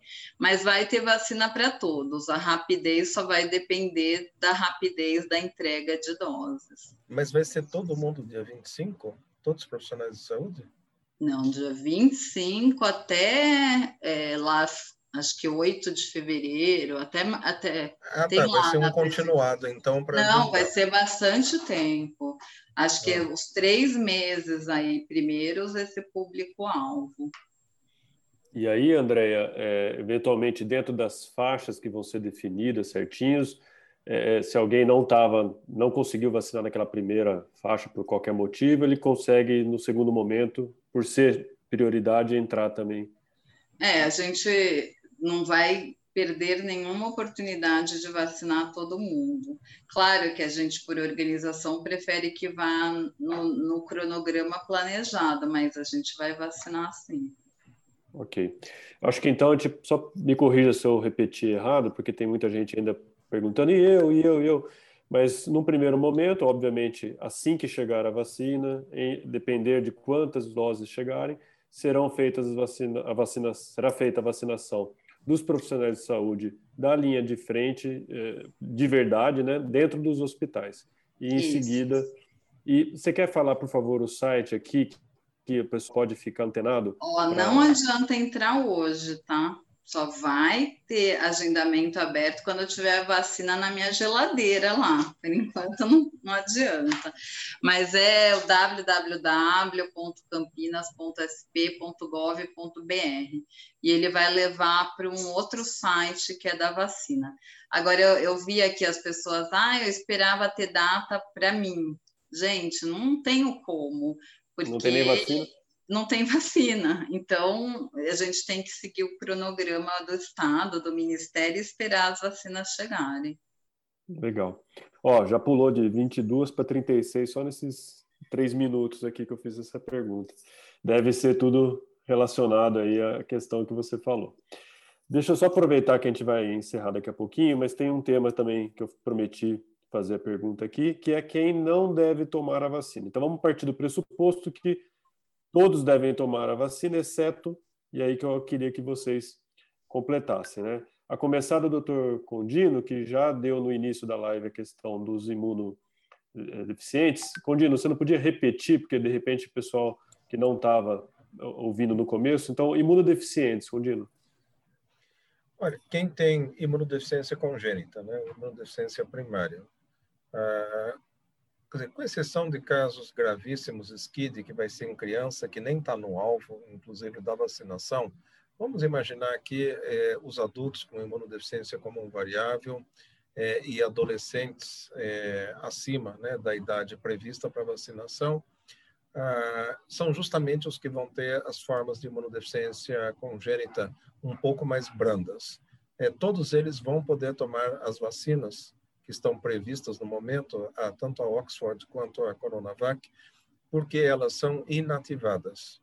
E quando tiver outras aqui no Brasil, as que nós mencionamos, elas também serão inativadas.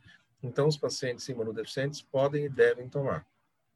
Ah, com relação aos que usam medicações imunossupressoras, usam medicamentos imunobiológicos para tratamento de doenças autoimunes ou relacionados a situações de transplante, é, numa situação controlada é, da doença, ou seja, ninguém está internado descompensado de um lupus, é, ninguém está com um problema de uma infecção é, descontrolada, ou seja, o imunodeficiente secundário controlado também pode tomar vacina, porque a, os vírus, no caso, ou, todos os agentes são inativados. Com relação ao HIV, é, eu deixo para as minhas colegas infectologistas responder, uh, mas o meu entendimento como imunologista é que não há qualquer objeção. Uh, e daí, sobre aquela questão da alergia, Marcelo, que também cai dentro da nossa área, é, veja, é, é eu trabalho na área de alergia, então já aconteceu assim um verdadeiro pânico coletivo por causa de reações anafiláticas e vacina. Aí, doutor, porque eu sou alérgico, eu não vou querer tomar vacina do Covid porque eu vou ter choque anafilático. Eu falei, tá, mas você tomou todas as vacinas na vida e não teve choque anafilático, então agora, justa do Covid, você não vai querer tomar. Ah, porque eu tenho alergia a um determinado medicamento. Olha, o medicamento é um medicamento, a vacina do Covid é outra coisa. Com relação ao Pfizer, é, aconteceu foi o polietileno glicol. O polietileno glicol, ele é um componente, inclusive, usado como laxante é, para as pessoas que têm intestino preso. E aconteceu em pessoas muito alérgicas, polialérgicas, alergias muito graves. Mesmo assim, a posição da ASBAI é que as pessoas muito alérgicas, polialérgicas, que têm, né, realmente tem que ter uma precaução, veja, Todos os sites de, os locais de vacinação estarão preparados para eventuais reações anafiláticas que podem acontecer em poucos minutos. Aliás, isso é previsto para qualquer lugar de vacinação, seja posto de saúde ou clínica privada ou grandes áreas de vacinação que nós vamos fazer é, nos próximos dias. Então, ah, assim, quem tiver muita dúvida, então, que troque ideia com o seu médico. Olha, eu tenho alergia a polietileno glicol. Tá legal, então você não vai tomar a vacina da Pfizer. Mas nada impede que você tome a Coronavac. Né? Reações alérgicas anafiláticas, algumas vezes são imprevisíveis. E depois, gente, vamos combinar o seguinte. É, quantos milhões de doses da vacina da Pfizer já foram aplicadas e quantas anafilaxias aconteceram? Então, é, indo para o que a Maria Ângela e a Raquel alertaram, é, alguns efeitos adversos é, das vacinas, né, que não foram verificados nos estudos clínicos até o momento, poderão acontecer nos próximos dias. Por quê? Porque nós estamos é, fazendo vacinação em massa. Olha, hoje a estatística é que já se aplicou no mundo 40 milhões 966 mil 967 doses de vacinas variadas no mundo inteiro. Quando que nós fizemos uma campanha mundial nessa velocidade? Né? Uma pessoa da minha idade, assim, eu nunca vi. É a primeira vez que eu estou vendo e eu acho que é todo mundo aqui é a primeira vez que está vendo uma campanha tão intensa de milhões e milhões e milhões e milhões de doses. Olha, eu já vi reação anafilática à vacina tríplice, já vi reação anafilática à, à, à reação à, à, vacina da gripe, já vi de várias vacinas. Só que essas vacinas elas vão todas sendo dadas de acordo com o calendário vacinal regular, normal, elas vão sendo dadas. Né? De repente, lá num número lotérico, acontece. Ah, uma chance de um, não sei quantos milhões de doses acontece uma reação anafilática. Só que agora nós estamos fazendo tudo ao mesmo tempo, todo dia. Então, a gente está antecipando essa observação. Então, é, eu espero continuar lendo no jornal que vacina A, B, C ou D aconteceu um choque anafilático. Olha, está previsto lá, no meio de tantas milhões de doses, vai acabar acontecendo um choque anafilático. E por isso que no sítio, no local da vacinação, tem que ter medicação de emergência para reverter choque anafilático e assistência. Isso é previsto em qualquer norma de vigilância sanitária no mundo inteiro. Então, não é porque apareceram os casos e que a gente vai é, deixar de tomar vacina. Ah, porque aconteceu é, reação de mielite transversa lá numa, no, acho que foi numa enfermeira, numa fisioterapeuta no México com a vacina da Pfizer. Olha, eu já vi mielite transversa com vacinas comuns. Também é um número lotérico. Só esse ano vi dois casos com outras vacinas, porque eu sou imunologista, eu atendo pessoas com doenças imunológicas, eu vi essas reações. Mas acontece esporadicamente, é um número lotérico, e nem por isso a gente vai deixar de tomar vacina. Né? Então, é, eu diria para vocês que é esperado, não é que é normal, é esperado acontecer a divulgação de reações adversas até graves, mas vão ser um número lotérico e tem que ser devidamente documentado e entendido por que aconteceu essa reação adversa grave. Faz parte dos estudos clínicos. Ainda está em andamento. Veja, nós estamos numa vacinação emergencial, numa pandemia, de estudos clínicos que estão em andamento. A doutora Maria Ângela acabou de explicar isso. O estudo clínico não terminou, não. Vai continuar ainda esse ano inteiro, depois vai ter desdobramento, vai continuar, tem muita coisa para ser estudada e entendida. Então, não é porque se reporta um evento adverso aqui e ali que vai deixar de tomar vacina. Ó, aconteceu um caso de suicídio com a Coronavac. O que, que isso tem a ver com a vacina? Ah, porque eu vou tomar, então, vacina Coronavac e vou me suicidar. Gente, para com isso. Né? Foi um efeito não relacionado à vacina. Né? Então, a gente vai vendo caso a caso e nem por isso nós vamos é, ficar com medo. Ah, eu vou desistir. Ah, então é porque eu vou esperar mais um pouco. É, vai esperar o quê? Para pegar Covid? Você está achando que você vai viajar para os Estados Unidos, vai chegar em Miami, daí na hora que você pega as malas, que você vai sair lá, naquele hall, que você vai pegar o táxi amarelo, que vai ter uma tenda de vacinação, que você vai passar lá e tomar vacina antes de entrar no táxi? É isso que você está esperando? Não é assim. Né? Então, o que nós temos? Nós temos Coronavac. Vamos começar a tomar essa vacina? Eu estou querendo correndo. Eu já falei que eu queria ser o primeiro e botar foto assim no Facebook e mostrar para todo mundo. Olha, o diretor científico da CMCC tomou a vacina e não teve medo nenhum. Legal, Cundilo. Obrigado. Uh, deixa eu chamar aqui a Raquel, até para completar a questão dos, HIV, dos pacientes com HIV, né, com AIDS, e depois acho que eu falo com a Mariângela para falar um pouquinho também das outras contraindicações. É, em relação aos pacientes HIV, ah, independente até de nível de CD4, eles podem receber a vacina porque né, não, nenhuma delas ah, é de vírus atenuado. Agora, a gente sabe que a resposta né, a qualquer vacina, ela é melhor quando eles têm um CD4 acima de 200. Ah, então, o ideal seria vacinar aquele que está começando a tratar agora, o ideal seria, né, se possível, aguardar ter um CD4 de 200 para iniciar a vacinação, mas não teria qualquer contraindicação.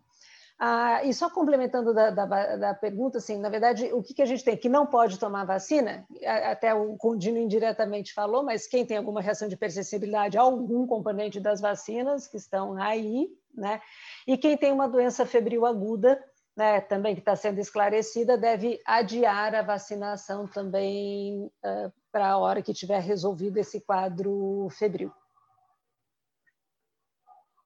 tinha uma pergunta que está sendo bastante também, Marcelo, que eu tenho, não sei, me procuraram muito de ontem para hoje para falar em relação à gestação, porque eu acho Isso. que é um assunto que traz muitas dúvidas. Nós sabemos, por exemplo, a bula da Pfizer, ela é explícita e orienta, inclusive, que seja feita a contracepção no período pós-vacinal. Né?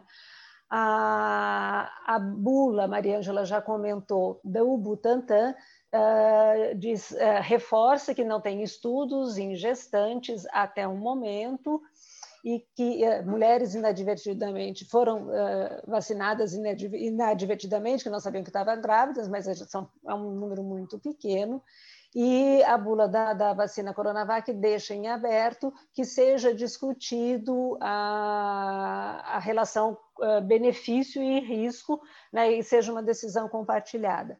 Então, a, a o uh, manual, uh, ontem né, foi divulgado já um, um, documento do Ministério da Saúde, que também saiu como uma contraindicação, mas uh, segundo informações até do pessoal do Ministério da Sociedade Brasileira de Imunizações, houve um equívoco nesta redação final e um novo texto né, já foi redigido e deve constar num documento que a Sociedade Brasileira de uh, Imunizações deve liberar agora para os próximos dias, onde consta que, apesar de não ter estudos em gestantes, que coincide, só que de uma maneira mais explicada com a bula da Coronavac, apesar de não ter estudos em gestantes, as gestantes que fazem parte do grupo de risco, né, de maior exposição à Covid, uh, devem, uh, ela a vacina deve ser ofertada né, a essas gestantes, principalmente as gestantes de risco para adoecer. E isso por quê? Porque gestantes fazem parte do grupo de risco né, de maior adoecimento, de maior risco de parto prematuro, elas vão mais para a UTI, necessitam mais de ventilação mecânica do que na mesma idade em não gestantes, apesar disso não impactar em óbito, elas internam muito mais. Ah, o posicionamento das sociedades internacionais de obstetrícia também tem feito a mesma reflexão que, apesar das bulas, e da, lá eles falam da bula da Pfizer principalmente, deve ser ofertado e discutido com a gestante a possibilidade dela ser vacinada e isso ser uma decisão compartilhada. Legal. Raquel, Maria Ângela, você poderia comentar alguma complementação a respeito de quem não deve ser vacinado? Ah, o estudo também não incluiu crianças, né? Então acho que também vale a pena. É, não incluiu, né? Então isso eu, eu, eu acho que é importante comentar, né? Então foram incluídos participantes a partir de 18 anos de idade, né? Ele não incluiu as gestantes, então tem essa consideração que a Raquel falou, né? Que da bula, que é para é a questão de é, pesar o risco-benefício, e, e isso, na verdade, é, como a Raquel falou, eu já ouvi dos obstetras também, não, mas é importante, aquela gestante que está sob risco, eu também acho, né, eu acho que é uma vacina que é bastante tranquila, né, mas isso, em termos de recomendação, né, então na, a orientação da, da bula é essa, para discutir com seu médico, para gestantes e lactantes, né, então isso é importante. É, pessoas que tiver, então, é, é, na verdade, gestante e lactante, é, é, seria uma contraindicação relativa, né? Então, aí ela pode ser pesada de acordo com essa definição médica, né? E o outro ponto, pessoas que têm reações é, anafiláticas a qualquer componente, né, do, da vacina, né? A Raquel já comentou, né, pessoas que estejam com quadros é, febris também, né? Então, ela é tranquila em termos de, de é, contraindicações, né? Então, eu acho que basicamente é, seriam essas, né? E serão feitos estudos nesses grupos específicos, né? Então, o grupo de idoso ele será ampliado, é, há estudo previsto, então, para ser realizado aí com, nas crianças também, né? Então, é, ainda é, fa, é, faltam dados, né, para a gente é, recomendar é, de forma geral nesses grupos, né? Mas aí, na gestante é risco-benefício, né? E acho que na, na maioria das vezes terá benefício, sim. E só lembrando a todos que nos ouvem, né, que isso também vai obedecer o esquema de vacinação montado. Então, quando for a, a, a faixa etária que, que, seja, né, talvez vai ser organizado em faixa etária no primeiro momento, que, que a gestante estiver se encaixando, que vai ser o momento dela é, tomar a vacina ou discutir, antes disso já discutir com o seu médico. Né? É, talvez aí a questão das profissionais da área de saúde, né, porque ah, é um, né, um grupo que tem muitas mulheres, né, então, acho que essa preocupação ela está relacionada principalmente aos profissionais da área de saúde que que é um grupo que a gente tem muitas mulheres, né, nesse grupo. É, do HIV, acho que a Raquel comentou, né, eu vi uma outra questão no chat que eu acho que é importante responder, ela não é propriamente de contraindicação, mas eu acho que é uma questão que é, é importante, que diz respeito aos testes para avaliação de imunogenicidade é, que foram realizados aí durante o ensaio clínico, né? Então, de fato, a Anvisa solicitou que fossem é, repetidos, mas são os, testes de imunogenicidade para dosagem de é, anticorpos né, neutralizantes. Na verdade, não são os testes é, que foram é, usados para o diagnóstico da doença, tá? Então, isso é importante que as pessoas tenham claro na cabeça, né? Então, para esse cálculo da eficácia, né, o que, que a gente é, avalia. Então, quem adoeceu no grupo placebo e quem adoeceu no grupo que recebeu a vacina. A imunogenicidade, ela vai avaliar né, o título de anticorpos né, que foi produzido. Né? Então, e esse limiar de proteção também é outra, uma outra coisa que não é conhecida. Né? Então, né, por exemplo, para hepatite B, a gente tem um limiar bem definido, para outras vacinas também, é, mas não se conhece qual que é o limiar protetor né? Esse, esse limiar não é conhecido, tá? Então, assim, o que tem essa recomendação aí é relativa a isso. O kit específico, porque a pessoa que perguntou, acho que pode ser alguém de patologia clínica e tudo, é, o kit específico que foi utilizado, é, eu não sei dizer, né, no, no, no, estudo, porque é feito tudo centralizado no Butantan, então isso é uma outra qualidade do estudo também, né? Os testes foram todos centralizados, de, os testes de anticorpos, né? Mas eu sei que eles repetirão né, por outros kits. Isso é fato. A pessoa que perguntou realmente tem uma informação adequada. Ok. Uh, deixamos passar algum assunto em relação a contraindicações? Só pra... Eu queria comentar dos kits diagnósticos. Rapidinho, uh, para a gente não demorar muito. É, existem kits que eles são focados em, na proteína N ah, e eles são usados aí muitas vezes assim como ah, diagnóstico. É, portanto, assim, é importante ter um entendimento que todas as vacinas elas são focadas na espícula, na proteína S. Então, quando nós vamos medir se a pessoa soroconverteu ou não, é ter certeza que está se utilizando o kit que vai medir anticorpo contra a proteína S porque se for usar o kit que mede anticorpo contra a proteína N, a gente pode ter uma informação é, de um falso negativo. Ok. Eu vou só fazer uma pergunta. Eu queria que vocês é, colocassem, talvez até acenando positivamente ou negativamente, só para a gente concluir, porque tem muita gente questionando aqui se, se vocês, né, nossos convidados, concordam com a estratégia de vacinação por prioridade de, de grupos, né? Então, profissionais de saúde, na sequência, acho que principalmente a questão dos idosos. Se é, vocês acham que essa é a melhor estratégia de vacinar primeiro a população mais ah, é, que pode ter mais complicações, em detrimento dos mais jovens, que seriam os que mais seriam transmissores. Ok, doutora Raquel, positivo, só para a gente não perder tempo. Andréia, Condino, Rodrigo, André, todo mundo unanimidade. Então, respondido aqui. Uh, então, vou passar para o último tema, que gente, último tópico que a gente combinou de responder, esse vai ser bem rápido, que é o que fazer enquanto. Rodrigo, eu te dou a palavra também, mas o que fazer enquanto a gente aguarda uh, o efeito da vacinação em massa. É isso que você queria comentar, Rodrigo? Você tem alguma coisa para comentar? Ah, tá, daqui a pouco eu te passo. Então, eu só vou projetar rapidinho aqui esse é um resultado de um, de um esforço aqui que a gente fez aqui no grupo, no núcleo Covid que a gente montou com vários profissionais, vários estão aqui hoje, né? Contribuição do Dr. André, do Dr. Rodrigo, uh, pessoal também da vigilância.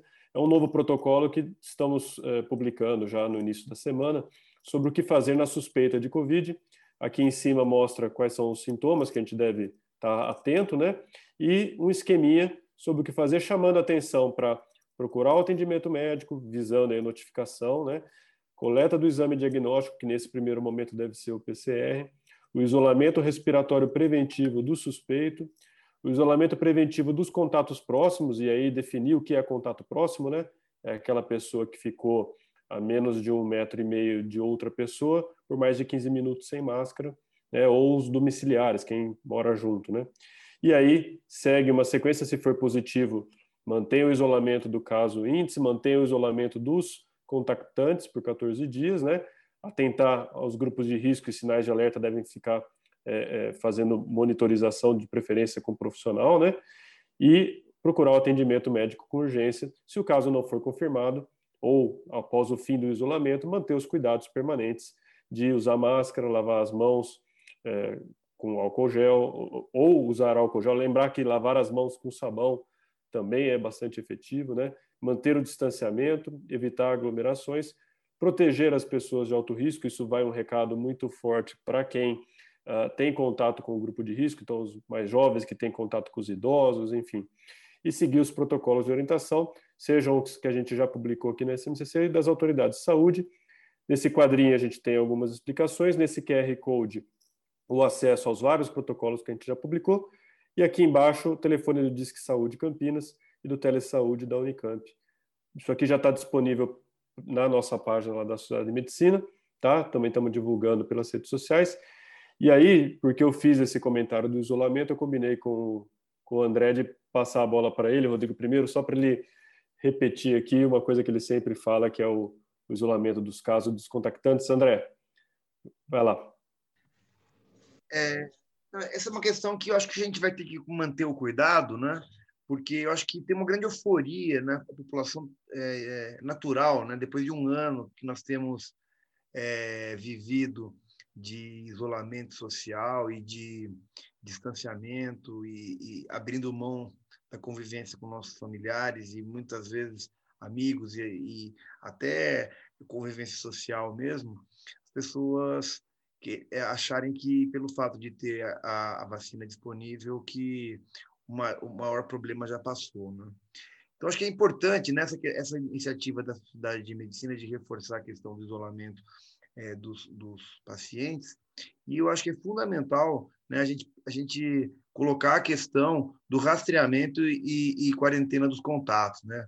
É um tipo de ação de saúde pública que tem sido é, feita bastante rigorosa nos países asiáticos, e a gente tem visto que o controle da, da, da doença tem sido efetivo nesses países, inclusive países que são com culturas ocidentais, é, por exemplo, Nova Zelândia, Austrália, que em alguns momentos é, tiveram é, uma dificuldade, conseguiram controlar a situação epidemiológica é, com uma série de medidas dessa natureza, eu acho que é bastante importante isso aí.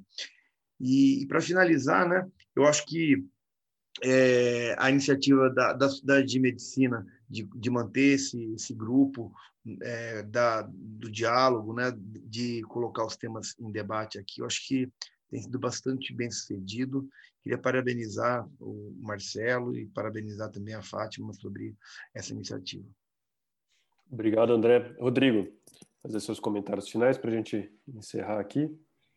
Não, é, bom, até para não ser um anticlímax, mas é, eu sei que já é despedida, mas é só para chamar atenção em relação a essa questão que a Maria Ângela trouxe, fazendo link com o que o professor Condino mencionou.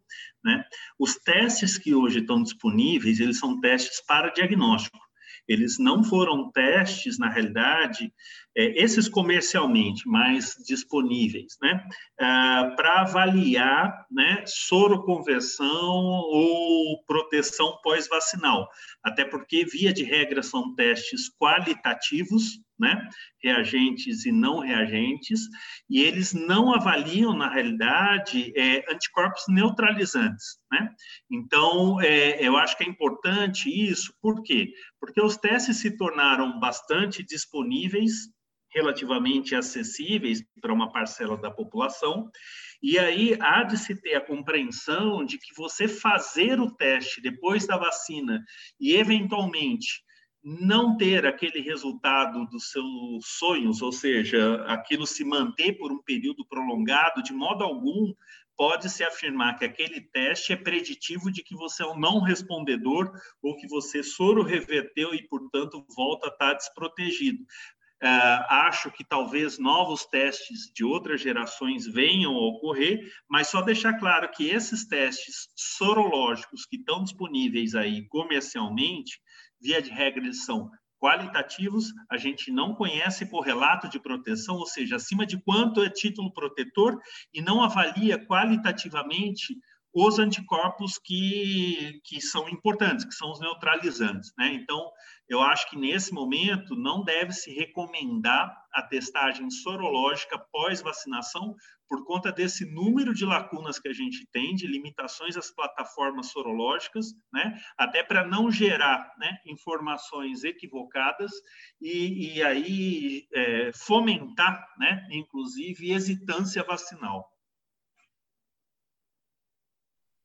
Legal. Alguém quer fazer mais algum comentário? Raquel, para você fazer sua mensagem final aqui.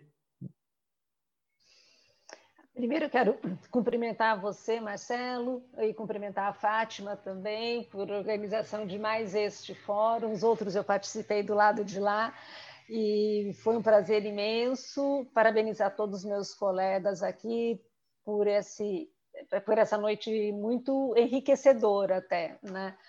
Ah, e o comentário final é que ah, eu acho que até o que eu já fiz ah, anteriormente, mas ressaltando, ah, eu vi uma pergunta agora, um, um, idoso muito idoso, qual que é a melhor vacina? Ele, ele espera que vacina chegar, porque vai ter vacina melhor. Né, a melhor vacina, de novo, é a vacina que a gente tem disponível neste momento. Então, idoso, muito idoso, ainda mais, não é para esperar vacina nenhuma, faça correndo a vacina assim que chegar, que ele tiver o direito de fazer. E que a vacinação não é um ato só individual, é um ato coletivo, né, e que nós possamos trabalhar todos juntos, né, eh, divulgando o benefício da vacinação, a sua segurança e a proteção de toda a comunidade, que vai ser a única forma de nós podermos controlar ou diminuir o impacto dessa pandemia no nosso país. Agradeço muito a oportunidade de estar aqui hoje.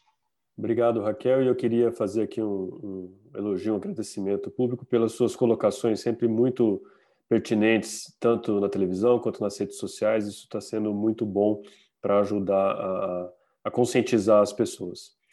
Uh, Torcondino, comentário final? Olha, é, acho que nós vivemos um um momento histórico, é, é, histórico político, social, epidemiológico, médico, tudo. É, a nossa arma é a vacina. É, todas as vacinas, é, pelo menos as mais faladas, mais discutidas, elas têm um perfil ah, bastante satisfatório de eficácia e segurança daquilo tudo que foi é, publicado até o momento. É, é um prêmio, é um benefício incalculável é, do ponto de vista individual tomar uma vacina e sair da linha de morte, né? E é um dever do cidadão tomar a vacina para proteger os outros que o cercam. Eu trabalho com uma população de imunodeficientes então, é, eu, como médico, mais do que nunca tenho o dever de estar imunizado e não colocar em risco os pacientes que eu atendo. Né? Então, assim, eu, eu tenho que ser o é, é, não é que eu tenho que ser o primeiro, olha o ato falho. É, eu tenho, assim que chegar a minha vez, eu com certeza vou escolher o primeiro horário é, da unidade de vacinação, né? porque eu tenho essa consciência né, de que é um ato de cidadania, é uma obrigação da gente proteger os outros. Né? Então, eu estou aqui pedindo às pessoas, por favor, vamos parar com fake news, vamos parar com essa campanha anti-vacina, vamos parar com dúvidas. Ah, a ciência, por unanimidade, preconiza a vacina, então vamos tomar vacina. Obrigado, doutor Condino. Doutora Maria Ângela, suas Considerações finais aqui, uma mensagem. Está com o microfone fechado, Mariângela. Isso. Desculpa. É, então, agradeço imensamente o convite, parabenizo o Marcelo, a Fátima. E é, a gente sempre aprendeu né, que a gente não deve mentir. Né? Então, assim, acho que fake news é uma forma de suavizar mentira. Né? Então, assim, eu acho que nós, enquanto médicos, né, então a gente está aqui na Sociedade de Medicina e Cirurgia, a gente deve ter muito cuidado quando a gente repassa informações, mesmo que seja no nosso grupo de WhatsApp, no nosso Facebook, né, que são locais que é, teoricamente são nossos, né, mas acho que a gente precisa apurar, né, então, assim, o nosso papel é muito grande nesse sentido, né, de passar é, a informação apurada, né? Então, eu acho que eu vou apelar para os colegas nesse sentido, né? Vamos apurar as informações e vamos vacinar, né? Eu acho que e o segundo ponto, como mensagem final, é, as incertezas elas fazem parte da vida, né, gente? Então, assim, eu acho que talvez essa insegurança que óbvio que a gente vive uma incerteza muito grande em relação a, a tudo no momento pandêmico, é, mas a gente não vai ter certeza de tudo, né? É, a gente está construindo muita coisa nesse processo, tá? Então, é isso, um grande abraço. Obrigada. Obrigado, Maria Ângela. Leva o nosso abraço ao professor Chico Roque aqui, em nome de todos. Andréa, suas considerações finais. Acho que mais do que todos aqui, você vai ter muito trabalho aí é, para organizar esse baita esquema de guerra, né? Você está como general da guerra aí. É. Não, queria agradecer todo mundo, falar que, assim, concordar com os colegas que a, acho que as fake news talvez seja o maior desafio da saúde pública hoje e como ficou difícil fazer comunicação honesta do risco, benefício das coisas. E eu queria falar assim, tenham medo da doença, não da vacina. A gente já teve 1.560 mortes em Campinas. Então a vacina é segura, vamos vacinar e vamos colaborar aí individualmente, coletivamente. Muito obrigada. Eu só queria deixar registrado que eu estava uh, dentro do nosso grupo que reúne todos os representantes dos hospitais eu pedi, como a gente não teve o giro dos hospitais hoje, eu pedi apenas um breve relato de como é que está a situação e a maioria nos colocou aqui no grupo só para deixar registrado para todos que nos ouvem que a coisa piorou, né? Indiretamente pode ser resultado mesmo do, das festas de fim de ano ou outros outros variáveis aí, mas a gente está com taxas de ocupação bem alta na, na rede Marugatti, o representante nos mandou de 98% da UTI Covid já comprometida, então a gente está chegando perto daquele momento que a gente teve é, o pico e estávamos aqui semana a semana tratando né, com aquela angústia de como é que vai ser o dia de amanhã. Então, acho que quanto isso a gente tem que se conscientizar de que temos que tomar vacina sim, enquanto a vacina não chega, temos que nos cuidar, cuidar dos grupos de risco em especial, né? E mesmo depois de tomar a vacina, continuar nos cuidando. Acho que eu deixo isso como mensagem final e vou passar a palavra à Fátima para fazer o encerramento final, já agradecendo de antemão a presença de todos e a participação aqui. eu quero agradecer a presença de vocês mais uma vez, né, do tempo disponível para nós. Nós estamos com mais de duas horas de fórum e não caiu a participação das pessoas, chegamos a ter mais de 400 pessoas nos assistindo. Eu agradeço também a participação dessas pessoas que nos assistiram pelo YouTube, pelo Zoom. É, lembrando que essa, essa aula, está todo mundo perguntando, vai ficar disponível e não tem tempo para sair do ar, né? Vocês estão preocupados com o tempo, mas é, nós vamos deixar disponível, acho que foi muito enriquecedora. Agradeço muito a, a forma como colocaram, acho que uma forma até para o público leigo que nos assiste também, bem, bem clara, bem fácil. Eu acho que nós, médicos, nós temos a obrigação de defender a vacina. Infelizmente, alguns grupos de colegas, até de grupos mais próximos da gente, têm uma linha de ficar criticando. Acho que é, o que vocês colocaram, o fenômeno do, do vira-lata, que as pessoas não dão valor nas coisas que têm, né? É, é muito importante que a classe médica defenda a vacina. Todo dia eu respondo umas 10 vezes, ou por WhatsApp, por e-mail, ou presencialmente no consultório. Não tem ninguém que entra no consultório primeiro pergunta não seja, você vai tomar vacina? Eu vou tomar vacina. Eu sou geriatra, eu tenho que dar exemplo aos meus pacientes, eu trabalho com grupo de risco, e além disso, tem que proteger as pessoas que eu atendo. Então, acho que essa colocação é importantíssima. Nós temos que ajudar é, a proteger o nosso corpo, mas nós temos que proteger os outros. E nós médicos, apelo mais uma vez para isso, por favor, não façam fake news. Ajude a gente a divulgar a campanha de vacinação, ajude a gente a, a, a, conseguir vacinar o máximo de pessoas. A campanha esse ano da gripe foi muito boa, né? Até porque nós também orientamos bastante nossos pacientes a tomar também a vacina da gripe, para até não confundir sintomas. Então, acho que é, é uma coisa importantíssima que a gente tem que fazer. Então, vamos pensar também nas, nas pessoas que a gente vai ajudar tomando a vacina. Bom, então, mais uma vez, agradeço a todos pela participação. É, é triste saber que a gente diminuiu uh, as vezes do fórum porque estava bem controlado na cidade, né? e agora provavelmente nós vamos ter que retomar semanalmente, infelizmente no momento que está subindo é, nossa ocupação de, de leitos. Mas acho que juntos, nós vamos continuar juntos, os pais públicos, privados, sociedade de medicina, para tempo inteiro aberta para vocês, para ajudar e para essa união contra a pandemia. Vamos fazer bonito, como já foi feito nas pandemias antigas, antigas que Campinas foi referência no Estado. Esperamos que isso entre para a história. E vamos colocar nossa casa mais uma vez aberta para, se precisar, Andréia, Aldário, se precisar de um posto de vacinação, a gente está colocando à disposição tanto a sede da cidade, nós temos uma forma de fazer talvez a segurança bem, e também a sede de campo, talvez do drive-thru, tudo mais. Então, colocamos mais uma vez a nossa casa à disposição de vocês. Tá? Boa noite a todos. Muito obrigada.